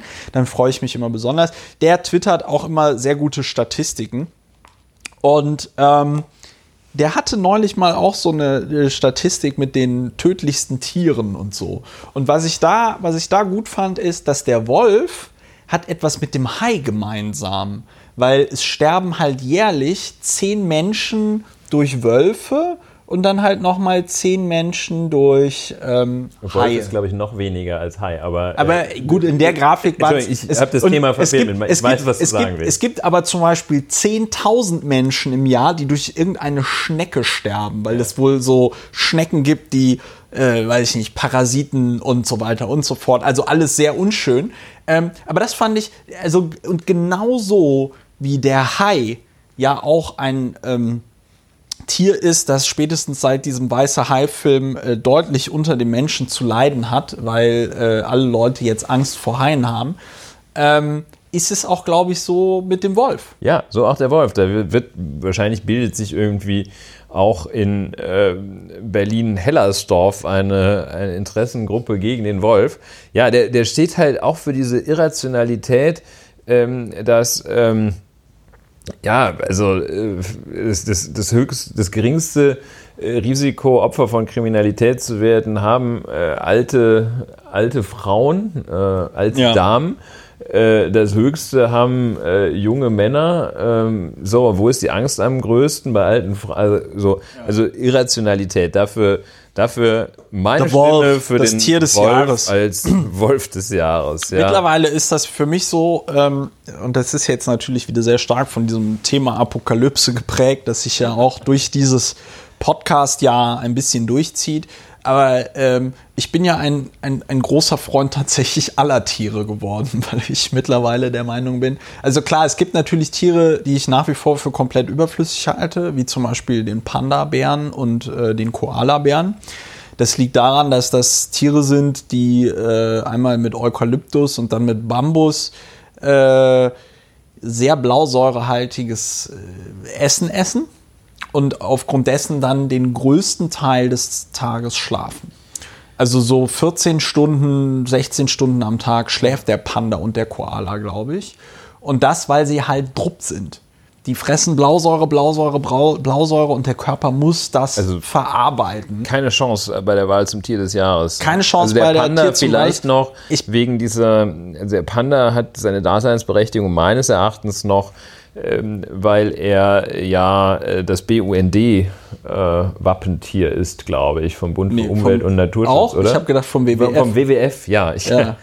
Ich, ich, ich würde nicht recherchiert. Ja, aber WWF, mal, da hat er eine gewisse Daseinsberechtigung, aber der ja, Koala äh, ich, eher nicht. Ich sag, ich sag aber mittlerweile selbst der Panda. Der Panda der ist aber auch wirklich nah dran, den Weg des äh, nördlichen Breitmaulnashorns zu gehen. Ne? Also der ist ja auch evolutionär mit allein dieses Muster, das der hat das prädestiniert den da ja für, dafür auszusterben. Ja, allerdings, und das ist ja im Anthropozän ein Vorteil, Menschen finden ihn süß und ja. deswegen wird er in viele Nur deshalb gibt es ihn. Ne? Nur deshalb gibt es ihn noch. Und so. SPD-Politiker des Jahres. Was ist denn das für eine Kategorie? ähm, Politikerin, da hast du ja quasi schon Andrea Nahles gewählt. Ne? Ja, nee, mir fällt also, keiner. Mir, Katharina Barley. Katharina Barley ähm, ist, äh, wenn dann sie, äh, sie hat, finde ich, als Bundesjustizministerin eine ganz gute Figur irgendwie gemacht. Ähm, und es ist natürlich so ein typischer SPD-Move, dann diese Frau zur Spitzenkandidatin für die Europawahl zu machen. Ja, also jemand, der an anderer Stelle gut gebraucht wird, wird dann äh, weil man jetzt der Meinung ist, das ist doch total Einfach vernünftig. Ein Loch stopfen, ja. Äh, wird, wird, weil sich auch sonst dann niemand gefunden hat, der äh, da anscheinend äh, Spitzenkandidat werden wollte. Haben wir ja auch drüber geredet. Kevin Kühner zum Beispiel wollte nicht Spitzenkandidat werden zur Europawahl. Und ähm, gibt dann aber irgendwie gleichzeitig äh, Interviews, wo er sagt, äh, wer seine Karriereplanung auf irgendwie ein Amt oder Mandat bei der SPD bauen würde, der hätte den Schuss nicht gehört oder irgendwie so. Ja? Also finde ich ein bisschen schwierig, dass er also einerseits irgendwie sagt, so, naja, also du kannst doch nicht verlässlich Karriere bei der SPD machen, da würde ich mich nicht drauf verlassen. In dem Jahr wo ihm also angeboten worden ist, Listenplatz 1 da bei der Europawahl zu machen. Und ähm, das, äh, da können wir uns, glaube ich, drauf verlassen, auch wenn es schlecht steht um die deutsche Sozialdemokratie und 2018 das letzte Jahr gewesen sein könnte, in dem die SPD noch in allen 16 Bundesländern äh, im Parlament vertreten ja. war. Äh, Wenn sie sich nicht langsam einmal besinnt, der, aber das wird schwierig. Ne? Das wird schwierig. International und die Arbeit sie hat ja zwei to tolle Themenfelder, die sie besetzen könnte: Internationales ja. ähm, und äh, Gestaltung der Arbeitswelt. Ähm, ja, heute, apropos Gestaltung der Arbeitswelt, heute das letzte Stück Kohle Steinkohle aus dem Boden geholt worden. Bergmanns Kapelle hat gespielt in Deutschland, ja. ja. 200 Jahre Steinkohlebergbau gehen zu Ende. Ja. Sind zu Ende gegangen. Muss man sagen, vollstes Verständnis für äh, Menschen, äh, die seit Generationen äh, im Steinkohlebergbau tätig sind. Aber ähm, naja, ist halt ein bisschen so. Ne? Und die, das war jetzt nicht gerade irgendwie ein harter sozial unverträglicher Cut, der da in den Bergbau geschlagen wurde, sondern äh, das wurde schon langsam abgebaut. Man muss wirklich sagen, also die Hufschmiede hatten es auch nicht leicht in den letzten Jahren. Aber jedenfalls, äh, ja. das nur am Rande. Ähm, ja, aber also es ist wirklich schwierig zu sagen. Also äh, ich finde Katharina Barley finde ich. Ja, oder? das ist nicht schwierig ist nicht zu sagen. es war im Kopf woanders. Es ist ja, wo schwierig zu Kopf? sagen, äh, wohin das mit der SPD geht, weil äh, das ist ja auch ein Thema, das sich hier durch diesen Podcast zieht, dass ähm, auch die äh, SPD den Weg des äh, Nord, was, den Nord, des nordafrikanischen Breitmaul, Breitmaulnashorns Breitmaul gehen könnte. Ähm, ja. Äh, was ja in anderen europäischen Ländern schon passiert ist. Allerdings wird sie denen dann nicht deshalb gehen, weil sie wie das äh, nördliche Breitmaulnashorn ähm, unter anderem unter dem schweren Einfluss des Menschen, der irgendwie diesen Nashornzahn in Potenzmittel reiben will, ähm, die SPD so gelitten hätte, sondern sie hat sich dann eigentlich äh, mehr so selber abgeschafft. Mehr so wie der Panda-Bär. Für sich selber. Den ganzen Tag gepennt. Ja, was haben wir denn noch für eine schöne Kategorie? Ähm, also ich habe in der Kategorie ähm, äh, Ausländer des Jahres in Deutschland habe ich, ein, habe ich einen, ich gehe fast davon Das aus, aber- du wirst was- mir dann zustimmen. Was ist das für eine kranke Kategorie? Wir, wir haben auch, ich weiß gar nicht, ob wir drüber gesprochen Doch, wir haben mal kurz drüber, weiß ich gar nicht, ob wir drüber gesprochen haben. Ich glaube, du kommt, man kommt durch reines Nachdenken, kommt man nicht drauf, aber es war ja auch das Jahr 2018, das Jahr, in dem auf dem Weg mit dem Auto fahrend aus einem skandinavischen Land äh, äh, an der Grenze dann plötzlich äh, offenbar nach Schleswig-Holstein einreisend Ach so.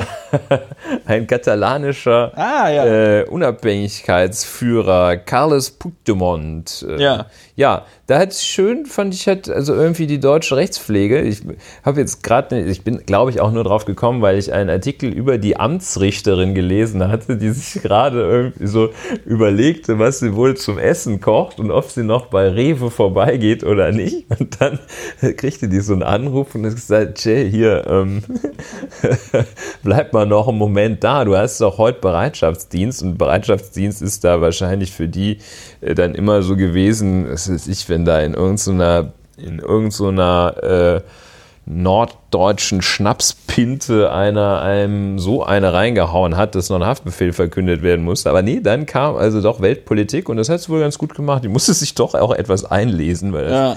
Ja, also deshalb Ausländer Ja, stimmt, des Jahres erst in Jahr. Deutschland, Carles Puigdemont. Das war auch erst dieses Jahr. Und das war relativ intelligent, dass er sich dann in Deutschland mehr oder weniger hat fangen lassen, äh, weil er dann nicht wegen Hochverrats ausgeliefert werden Ja, konnte, und, weil es sowas äh, nicht gibt. In Ja, und im ne? Ergebnis jetzt auch gar nicht aus, wenn ich es richtig sehe. Ich weiß nicht, ob es noch beim OLG anhängig ist in der Beschwerdeinstanz, äh, aber es geht ja nur darum, ihn zu wählen.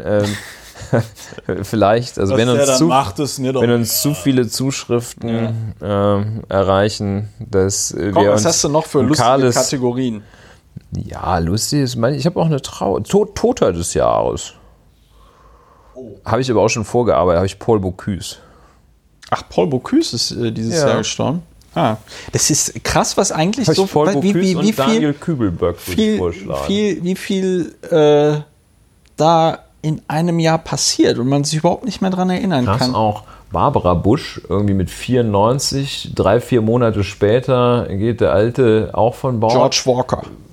Altersbedingt natürlich auch, aber hat dann keine Lust, fand ich irgendwie menschlich so. Ja, das passiert, ist- passiert milliardenfach, aber in diesem Fall sehr exemplarisch. Ne? Ja. Äh, waren irgendwie, glaube ich, 75 Jahre verheiratet, mindestens. Äh, das wird, selbst wenn ich jetzt heiraten würde, ist das biologisch nicht mehr möglich. 75 Jahre wird schwierig, wird sehr eng. Ja. Wird sehr eng. Ja, ähm, also, ja, es sind so einige. Es war jetzt nicht so ein krasses Jahr wie, ich glaube, das letzte oder vorletzte, wo also irgendwie äh, die ganze Popstar, so, Pop- David und Rockstar, Bowie David und, Bowie, äh, Prince äh, und äh, ja, Florian Silbereisen ist, lebt ja noch, ist nur getrennt jetzt von Helene Fischer. Ja.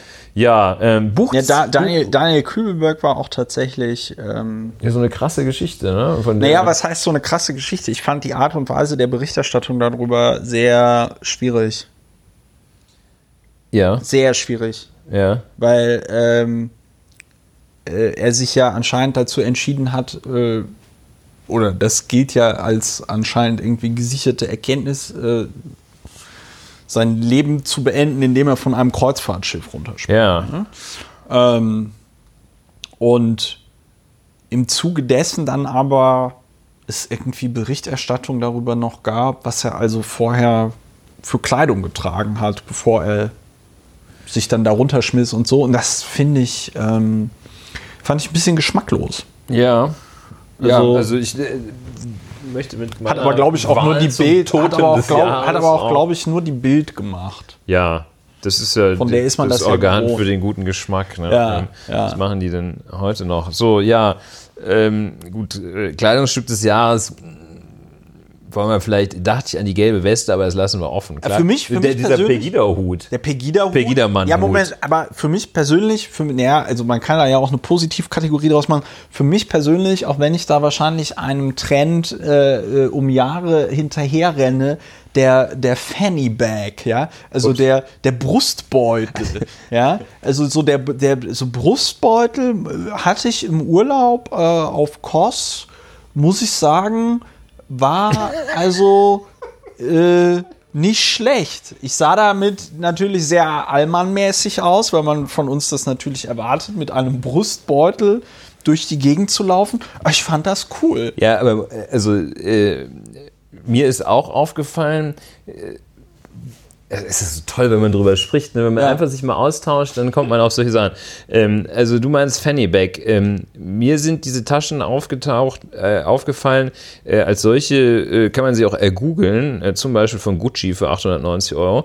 Ähm, ergoogeln ähm, diese Sachen, die man früher ähm, um den Bauch, genau. um die Hüfte getragen und die hat. Jetzt sowieso und die man sich jetzt wie so eine, oder äh, die Schärpe eines lateinamerikanischen Diktators umhängt. Ne?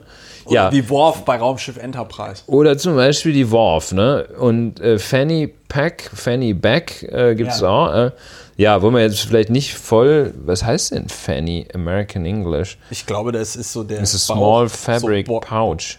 Ähm, ja, aber das ist in der Tat, ne? Also da ist ja wirklich ein großer Hype gelungen. Ähm, ist aber, glaube ich, schon letztes Jahr oder so. Ist wahrscheinlich schon out, ne? Also es ist ich, ich, äh, ich muss aber sagen, ich oh, British ganz Bumback. Weil die, weil die, weil die, ähm, weil ich sag mal, Männer sind da den Frauen einfach, wir sprechen es hier mal offen an, wir haben die Courage, da ganz offen drüber zu reden.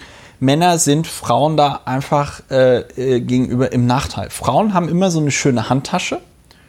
Ja, und äh, Männer haben eigentlich nur genug Platz, um ihr ganzes Zeug unterzubringen, wenn sie einen Sakko tragen. Ja. Weil du in eine, weil du in eine Hosentasche, also das ist ja auch etwas, was ähm, mir lange Zeit nicht bewusst war, aber die Hosentaschen von Frauen, äh, die Größe, die stammt ja noch aus einer Zeit, wo man, glaube ich, der Meinung war, da sollte nicht zu viel reinpassen, ja, damit die nicht wegrennen so, kann.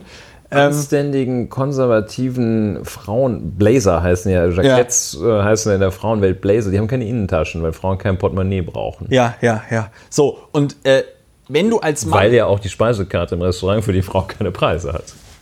Wenn du, du gehst in komischen Restaurants essen, anscheinend bei Paul Bocuse. Nein, aber. Wenn, wenn die, hast du doch gelernt. Die, hast, du, hast du doch gelernt. Hast du, hast du nicht, nicht aufgepasst oder ja, was? was das, äh, nein, aber das, ähm, das ist ein neues Aufnahmegerät. Als Mann, als, das, das nicht heißt.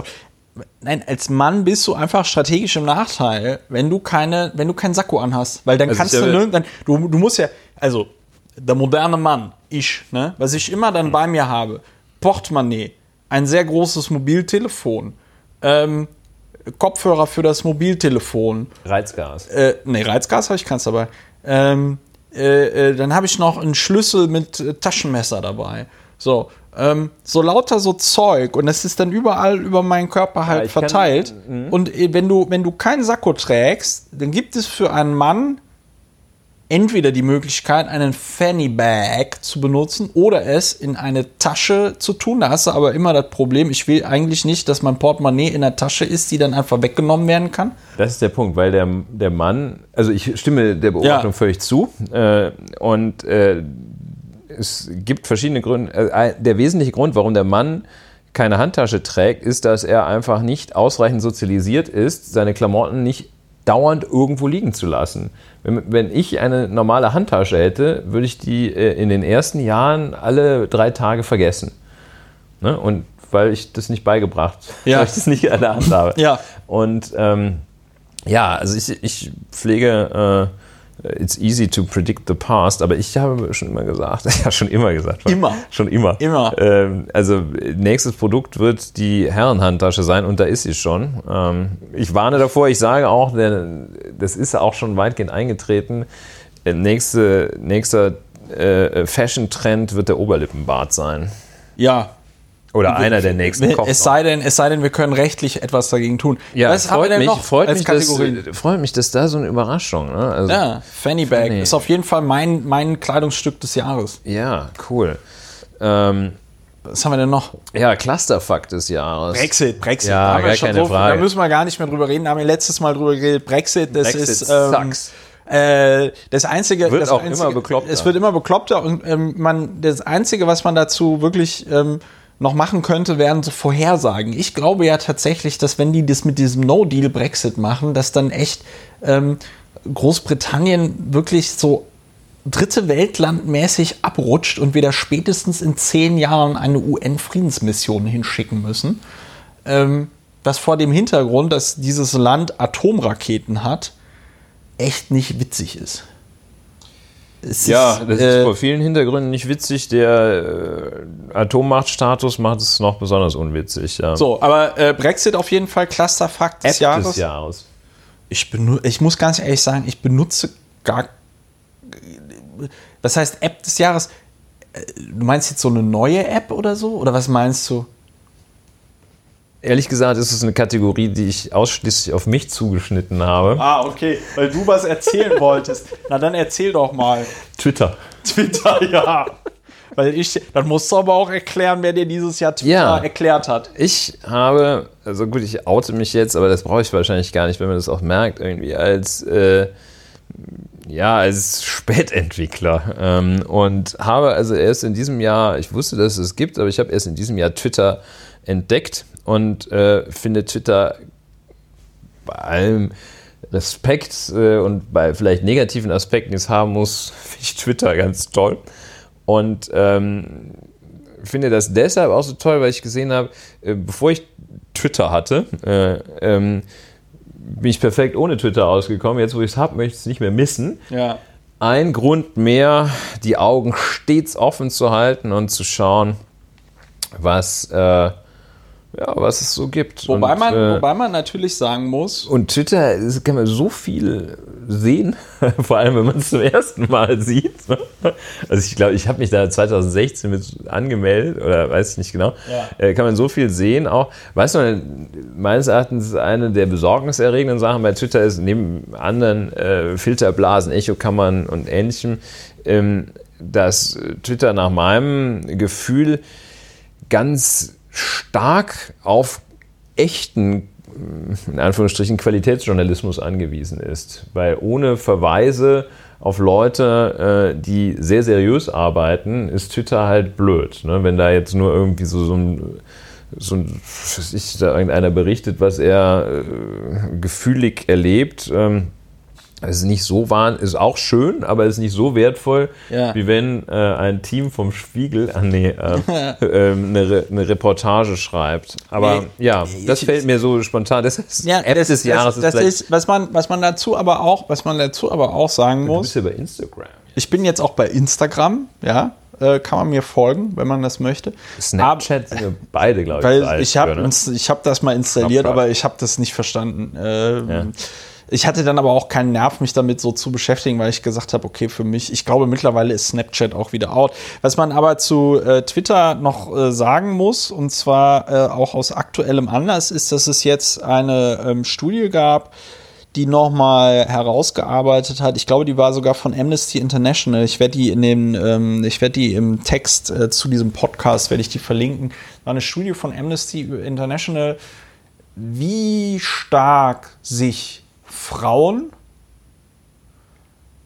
äh, und vor allen Dingen auch Frauen mit ähm, äh, hier People of Color, also ähm, äh, andere Hautfarbe als weiß, ja, äh, wie die sich ähm, äh, äh, Beschimpfungen, Belästigungen äh, Hassrede ausgesetzt sehen. Ne? Also wir als äh, weiße heterosexuelle Männer haben jetzt nicht so äh, das Problem auf äh, äh, Twitter, äh, wobei ich natürlich auch die ganze Zeit von irgendwelchen Vollhongs beleidigt werde oder so, aber Frauen, die Wahrscheinlichkeit. Aber ist nicht deines Aussehens wegen.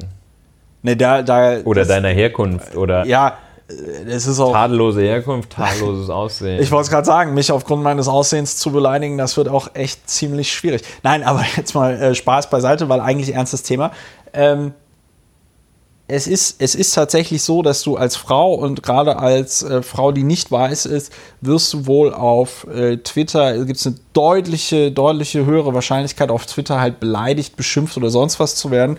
Und ähm, da muss man sagen, ähm, finde, das haben wir ja auch dieses Jahr mehrmals thematisiert, äh, das ist noch nicht, finde ich, befriedigend geregelt mit diesen sozialen Netzwerken. Ja. Also auf einer gesamtgesellschaftlichen Ebene, auf einer rechtlichen Ebene, wir hatten ja mal ein paar Mal das Thema angeschnitten, aber nie befriedigend geklärt, Meinungsfreiheit in Zeiten der, ähm, in Zeiten der sozialen Medien. Ja, das ähm, war für mich auch äh, ein, eine ganz gewaltige Erkenntnis, äh, wie ich da, wie mich Twitter also wirklich so punktgenau und zielgenau in die für mich passende Filterblase geführt hat. Das ist ganz toll. Ich habe das versucht, ähm, daraus, ich habe versucht, das ähm, so ein bisschen zu verhindern, also die Algorithmen, ja. die ich mir persönlich da äh, gebaut hatte, haben ja. das allerdings nicht vermocht. Ich habe das auch versucht, indem ich mir irgendwie so Alice Weidel und von Storch und so habe ich äh, alles äh, geguckt, dass, damit, weil ich natürlich auch diesen äh, sehen wollte, was die sich da äh, um die Ohren ballern. Und es hat sich ja, es gibt ja die eine oder andere Studie, die auf eine ganz interessante Art und Weise äh, versucht äh, nachzuweisen, Effekte aus dieser äh, Social Media Filterblase auf ja. das eigene Denken äh, und, und Wahlverhalten. Und ich glaube, das ist auch, auch deshalb ist, ich meine, für mich 100 Jahre nachdem die ersten das entdeckt hatten, ist für mich Twitter als stellvertretend für Social Media die App des Jahres. Und äh, weil es auch eben sehr viele Fragen aufwirft, denen wir im nächsten Jahr mal nachgehen. Ne? Wie, ja. wie kann man das denn machen, wenn da Fake News verbreitet werden? Wie kann man das ein bisschen steuern? Ich bin da, ich bin äh, da mittlerweile ja sehr radikal. Nicht verbieten und ähnliches. Also ja. gibt es einiges. Ich würde jetzt äh, noch zwei vorschlagen. Äh, Buch des Jahres für dich? Äh, also würde ich jetzt mehr so als Entdeckung, weil wenn wir jetzt so sagen, äh, ja, der Buchmarkt, den haben wir uns genau angeschaut und sagen, Buch des Jahres ist der Ehrliche ist der Dumme. Also Buch des Jahres, obwohl ich es noch nicht gelesen habe, da fällt es mir auch schon runter vor Aufregung, ähm, ist natürlich Der Ehrliche ist der Dumme von Ulrich Wickert. Nein, ähm, das Buch, das, also mit Büchern muss ich ganz ehrlich sagen, ist es so, ich lese zwar, ich lese wahnsinnig viel aufgrund meines Studiums. Ja? Ähm, äh, lese ich ganz, ganz viele so Quellentexte, ich lese ganz viel so Archivmaterial. Ähm, äh, ich, ich bin im Moment, bin ich einmal die Woche im Archiv der äh, HU und lese mir da Promotionsakten durch. Und wenn man den ganzen Tag, ich weiß nicht, du, du bist ja auch den ganzen Tag mit Schrift ja. und so Krempel beschäftigt, und da hat man eigentlich, also ich zumindest habe dann keinen Bock mehr, mir jetzt noch einen Roman reinzupfeifen oder so. Ja. Und zwar aus dem wirklich einfachen Grund, weil ich irgendwann auch keinen Bock mehr habe, dann zu lesen, weil, weil ich so viel lese, dass ich mir irgendwie denke, so, oh nee, ich lese auch so viel, dass ich auch gar nicht mehr merke, wie viel ich lese. Also ich hänge ja auch extrem viel auf Twitter rum, äh, wird der eine oder die andere mit, möglicherweise auch gemerkt haben. Äh, lese da wahnsinnig viele Texte, die mir da so in die Timeline gespült werden und ich habe einfach keinen Bock. Aber, und jetzt käme das Buch des Jahres, Komma, das ich noch nicht gelesen habe, okay. ähm, weil es ähm, von einem Autor, der heißt, glaube ich, Andreas Eschbach oder irgendwie so. Äh, und der hat das Buch rausgebracht, oder nicht rausgebracht, aber das Buch geschrieben, NSA. Und äh, jetzt könnte man, jetzt kommt man, wenn man das Buch sieht, weiß man, es geht um Nazis. Ähm, ich gucke noch mal. Ja, es heißt tatsächlich NSA und es ist eine Alternative History. Genau, Andreas Eschbach heißt der Typ. Nationales Sicherheitsamt. Und da geht es im Grunde genommen um eine Alternative History, äh, im Grunde genommen Nazis, aber halt mit der, also ein drittes Reich, aber halt mit der Technik von heute. Ja. Also wo die dann auch E-Mails lesen ja. und so und ähm, Mobiltelefone haben und alles Mögliche. Und das war auf jeden Fall ein Buch, wo ich gesagt habe, äh, das finde ich jetzt interessant genug, um es mal lesen zu wollen. Ja. Ich habe es mir aber noch nicht geholt. Ja. Und was war für dich das Buch des Jahres? Äh, für mich war das Buch des Jahres äh, David Foster Wallace. Ähm, das ist äh, ein Great American Author, Autor, ja. ein großer amerikanischer Autor, ähm, der, dessen Essay-Buch ich mir gekauft habe. Der hat ganz viele Essays geschrieben. Ich finde, Essay ist als, als äh, Literaturgattung einfach total unterschätzt. Äh, man braucht mehr Essays. Und ähm, da war ein Essay. Ver verwechsel ich jetzt David Foster Wallace gerade mit Edgar mit, Wallace? Nee, ähm, ist der, ist der, ist das der, der schon tot ist? Der ist schon tot, ja. Und der hat ein ähm, äh, in seinem Essay, seinen gesammelten Essays ist auch ein recht sehr bekannter Text von ihm. This is Water. Ähm, geschrieben. Ähm, das ist eine, äh, eine ich, irgendwie College Graduate Speech. Ja. Äh, und äh, die befasst sich auf äh, so eindrucksvolle Weise mit den Schwierigkeiten des Lebens, gibt aber gleichzeitig, wie nach meinem Gefühl, so enorm viel Hoffnung äh, ja. äh, auf das Gute, ähm, dass ich ein wenig erschreckt war, als äh, ich dann äh, auch sah, dass David Foster Wallace so schwer depressiv war. Ja. Äh, dass ich mich gefragt habe, was ist das denn? Aber also David ganz beeindruckende eine hochpräzise Sprache ja. äh, an anderen Stellen. Hm. Ähm, manchmal wirkt es etwas pedantisch, es hat aber immer einen extremen Gehalt und David, also mehr David Foster Wallace, mehr Essays. Ja. Ist die Order für mich für 2019 ist überhaupt Foster nicht allgemeingültig. Wallace, der hat halt, der schreibt halt tatsächlich ein bisschen anstrengend. Ich habe den aber nie im äh, englischen Original gelesen lesen, sondern immer nur in der Übersetzung. Mir fällt zu ihm nur ein, der hat ja dieses unglaublich dicke Buch Infinite Jest ja, geschrieben, das, das äh, dann auch so ewig lange gedauert hat, bis es dann mal in einer deutschen Fassung ja. irgendwie vorlag. Und was ich von dem gelesen habe, war dieses, äh, ich glaube, kurze Interviews mit fiesen Männern heißt das. Ah. Ähm, und das fand ich leider in einer Zeit total geil, als ich auch so Brad Easton Ellis und äh, ja. Michelle Ulbeck total geil fand. Und das ist, glaube ich, eine schwierige Zeit im Leben eines jeden Mannes, ähm, die er schnell hinter sich bringen sollte oder von der er sich schnell emanzipieren sollte, weil es eine schlimme Phase ist. Ähm, David Foster Wallace, ähm, achso, aber wenn wir noch ein Buch, das wir nicht gelesen haben, empfehlen können, dann äh, möchte ich noch von äh, Stein, Gary Steingart ähm, äh, Lake Success ähm, äh, empfehlen. Das ist in deutscher Sprache noch nicht entschieden. Ähm, dazu muss man sagen, dass ich den Autor über Twitter kenne und ähm, äh, Ulrich kennt ihn auch. Ähm, und Gary Steingart ist einfach ein total netter Typ und ähm, er schreibt super Bücher. Äh, zum Beispiel Super Sad Love Story, Super Sad True Love Story. Und ähm, jetzt halt dieses äh, Buch ähm, Lake Success. Und ich glaube, es ist noch nicht in Deutsch erschienen. Es geht um einen Investmentbanker, der äh, irgendwie äh, sein Leben dadurch auf ähm, verändert, dass er aufhört, Investmentbanker zu sein und dann mit einem Greyhound-Bus äh, durch die USA irgendwie fährt. Ein Roadtrip. Das klingt sehr gut. So, jetzt noch die letzte Kategorie, über die Hoffnung du wolltest. des Jahres. Wie jetzt als Nehmen wir mal so oder als, als die, die Hoffnung, mit der oder? du so aus dem Jahr gehst. Was ist jetzt so die größte Hoffnung? Mm. Hoffnungslos. Ja, also meine größte Hoffnung ist, glaube ich, tatsächlich, dass äh, wir als Menschheit äh, die Kurve kriegen. Das klingt jetzt ein bisschen pathetisch. Ähm, es kann auch sein, dass, also ich, oder mal anders gesprochen, ich frage mich immer, waren die Leute in den 70er und 80er Jahren auf der Hochzeit des äh, Kalten Krieges, wie sehr hat die Angst vor der atomaren Vernichtung der Menschheit, wie sehr hat die den Alltag bestimmt? Ja, also wie pessimistisch war man da genau? Zu wissen, jederzeit kann eigentlich etwas passieren, und dann werden da auf Knöpfe gedrückt und dann sind wir alle tot.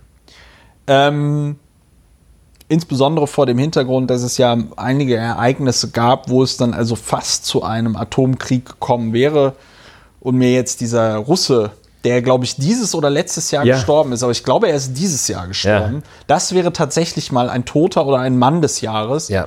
ähm, dessen Name jetzt. uns jetzt äh, nicht einfällt der ja dann mal einen nuklearen Schlagabtausch zwischen der Sowjetunion und den USA verhindert hat, weil er einfach gesagt hat, ja, meine ganzen äh, Systeme sagen mir zwar, dass die USA gerade einen Erstschlag ausgelöst haben, aber ich glaube meinen Systemen einfach nicht. Und ähm, da Stanislav Jevgrafowitsch Petrov. Was? Stanislav Jewgrafowitsch Petrov. Hm, guter Mann. Ähm, Ja, und da ist jetzt Ah, tatsächlich. 19. Mai 2017, der Ja, ist schon im ist vergangenen Jahr. letztes Jahr gestorben. Ist egal. Ähm, die Zeit. Ja, wollen wir ihm, ein- aber guter Mann, guter Mann. Äh, Trotzdem guter Mann. Langer Rede, kurzer Sinn. Ich mache mir halt Gedanken darüber, wie sehr hat das das Leben der Menschen bestimmt. So diese Vorstellung, okay, jederzeit könnte, könnte man in den Nachrichten hören, Atomkrieg und 20 Minuten später bist du tot. So. Ähm, und wir sehen aber jetzt, dass tatsächlich es nicht fünf vor zwölf ist, sondern wahrscheinlich eher fünf nach zwölf. Äh, Die Meere sind überfischt, das, die Ökosysteme kippen irgendwie um, die Tiere sterben aus, es gibt weniger Wirbeltiere als, also deutlich weniger Wirbeltiere als noch vor äh, 50 Jahren, 70 Jahren. Es gibt äh, äh, deutlich weniger Insekten ähm, äh, als vor so und so vielen Jahren. Äh, die, ähm, ja, Mehr, mehr CO2. mehr- es gibt deutlich mehr CO2, die Korallenriffe sterben uns irgendwie weg, ja. Ähm, gleichzeitig habe ich jetzt ein, ein, ein Video gesehen, das Hoffnung macht, dass äh, jetzt ein amerikanischer Wissenschaftler ein wohl sehr interessantes Verfahren äh, gefunden hat, wie man Korallen sehr schnell wachsen kann, weil er nämlich festgestellt hat, dass wenn man ein, eine Koralle nimmt und sie in viele Stücke zerbricht und dann in so Nährlösung packt, dass sie in kürzester Zeit wieder auf die Größe wächst, die Ja. sie irgendwie vorher hatte. Ähm, äh, und man jetzt irgendwie damit versucht, äh, schon von den, vom Ausbleichen betroffene Korallenriffe wieder äh, irgendwie ähm, fit zu machen, wobei ich mir dann denke, naja, aber die Korallen, die du da hinsetzt, die bleichen dann doch auch wieder aus. Ist aber auch egal. Scheint mir nicht so die Lösung, aber es gibt Ich- Hoffnung, es, ja. es, also ich, naja, ich habe einfach, ich habe einfach die Hoffnung, dass äh, wir als Menschheit kollektiv die Notbremse ziehen, weil ich glaube halt tatsächlich, wenn wir die nächsten zehn Jahre so weitermachen wie jetzt, werden die zehn Jahre, die danach kommen, äußerst ungemütlich. Ja. Also ich habe äh, mir äh, die Hoffnung gerade notiert. Äh, ich setze sehr viel Hoffnung in eine gewisse Internationalität. Das geht äh, sicherlich in diese globalgalaktische Dimension hinein, äh, aber fängt, äh, und daran dachte ich auch zuvor, dass bei recht gegenwärtigen äh, kleineren Dingen als der Rettung des Planeten an.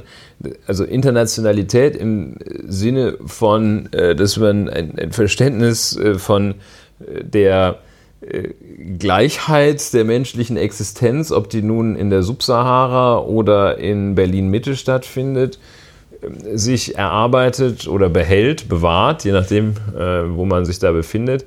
Ähm, und ähm, weshalb auch der europäische Gedanke eine Renaissance erleben muss, äh, denn wenn das auseinanderdriftet, äh, dann äh, fliegt hier Europa uns auch früher oder später um die Ohren, ähm, eher früher als später. Und der ein, ein, einfach ein Verständnis von äh, auch Solidarität ähm, über äh, also jetzt auch nicht so eine Gutmenschensolidarität, was mir sowieso selber fernliegt. Also Äh, beim Wort über die- Gutmensch die- Einspruch, ne? ja, so sei es. Ähm, keine lippenbekenntnishafte Solidarität, äh, sondern eine, die äh, über Landesgrenzen hinausgeht. Mh, Das äh, Verständnis dafür, dass auch unser Wohlstand äh, jetzt in zum allergrößten Teil, jetzt mein persönlicher, zum allergrößten Teil gerade nicht erarbeitet ist. Und es fing damit an, dass sich die, das Ereignis der Geburt in Düsseldorf stattfand und Ja. nicht in äh, Papua-Neuguinea irgendwo. Ähm, so, und da war, das war die Chance, die ich genutzt habe. Ja. Ähm, und äh, ähm, nicht, dass ich aus einer Mini-Chance irgendwie einen Riesenteil gemacht hätte. Naja, also dass das Ganze äh, äh, international, ähm, dass, dass da ein, ein Begriff kommt und dass, dass es nicht der Rückschritt zum Nationalstaat wird. Ich hoffe das. Ich bin verhalten optimistisch. Ähm, mit Katharina Barley, der SPD-Politikerin des Jahres. Äh, Ja, wir werden nächstes Jahr natürlich auch äh, viel über die Europawahl reden, ja, die dann wird schön. stattfinden wird. Das ist, darauf Und, bezieht äh, sich die Hoffnung wir dürfen auch. ja, es ist auch immer gut zu hoffen. Ich meine, darüber haben wir ja auch irgendwie viel geredet. Wenn du die Pest überlebt hast und den 30-jährigen Krieg ähm, äh, und gerade irgendwie, ich weiß nicht wie viel Prozent, also ich glaube zwei Drittel oder so der europäischen Bevölkerung sind durch Pest und 30-jährigen Krieg In gestorben oder so. Ist die Pest auch wieder ausgebrochen. Ähm, dass du Jetzt. Ja, hm, schön. Wenigstens haben wir jetzt Antibiotika, die aber dann auch, also ich komme jetzt nicht auf das Problem. Das war auch keine konstruktive Unterbrechung jetzt, ja. Es ist auch egal. Äh, Ich will aber irgendwie sagen, es sah schon mehrmals in der Geschichte der Menschheit sehr düster aus und ähm, mehrmals in der Geschichte der Menschheit hat die Menschheit nochmal die Kurve gekriegt. Ich hoffe, dass sie sie auch jetzt kriegt. Ja. Ähm, sonst, äh, ja gut, sonst gibt es halt Mad Max, äh, Freiluft-Spiele, äh, Spiele, Freilicht. ähm, da, wo, womit wir wieder bei Karl May wären. Mit Ja, dem wir ja angefangen haben. ja. Freilicht, äh, äh, ja, Ähm, ja, das auch im waren nächsten Jahr bieten wir. auch im nächsten Jahr bieten wir wieder. Qualitätseinschätzungen, faktenbasierte Fakten. Qualitätseinschätzungen an. Wahrscheinlich unter dem Label äh, Lauer und Wiener. Da müssen wir jetzt noch in den nächsten Wochen mal das Blog, was schon aufgesetzt ist und so, mal so machen, dass man es dann auch äh, veröffentlichen kann. Und ich muss mich noch ein bisschen mehr in dieses Podlove Plugin hinein verarbeiten das sich doch ein bisschen äh, davon unterscheidet, äh, wie man äh, mit dem PowerPress von Blurberry oder so heißt das, Podcast veröffentlicht. Das ist jetzt ein bisschen technoslowakisch gewesen für diejenigen Leute, die sich dafür interessieren, wie man solche Podcasts ins Internet stellt. Ja, wir wünschen euch ein frohes Weihnachtsfest. Ja. Oder welche Feste ihr auch immer oder feiern welche mögt. Feste ihr auch immer Ähm, feiern möchtet. Und jedenfalls ein paar Seid nett entspannte zueinander. Tage. Seid nett zueinander. Ähm, und einen guten Rutsch ins neue Jahr oder wie man hier im äh, Osten der Republik sagt, äh, ein gesundes neues Jahr. Warum guckst du mich jetzt so an? Ich äh, fragte mich, ob man wirklich hier sagt, ein gesundes neues Jahr. Also- ich dachte, das wäre dann so der Gruß zum Gruß zum 1. Januar, wenn man da seinen Nachbarn trifft und sagt, gesundes Neues. Nö, also äh, Ja? die Ostdeutschen, die ich kenne, sagen, glaube ich, gesundes neues Jahr auch schon vorher. Ja, schön. Also ich meine, alle wissen, was gemeint ist. In Wuppertal sagt man guten Übergang. Äh, Guten Übergang so, klingt aber auch denkt eher man so immer so nach- ne, in das Reich des äh, ja, ja, so Flussstücks und so, ja, ja. in die Unterwelt, ja. Genau. Na, aber gut, jedenfalls, also das, was wir meinen, ist ja äh, schöne Feiertage, entspannte Feiertage und ein gutes neues Und Jahr. ein gutes neues Jahr und äh, ja, genau. Macht's gut. Tschüss. Tschüss.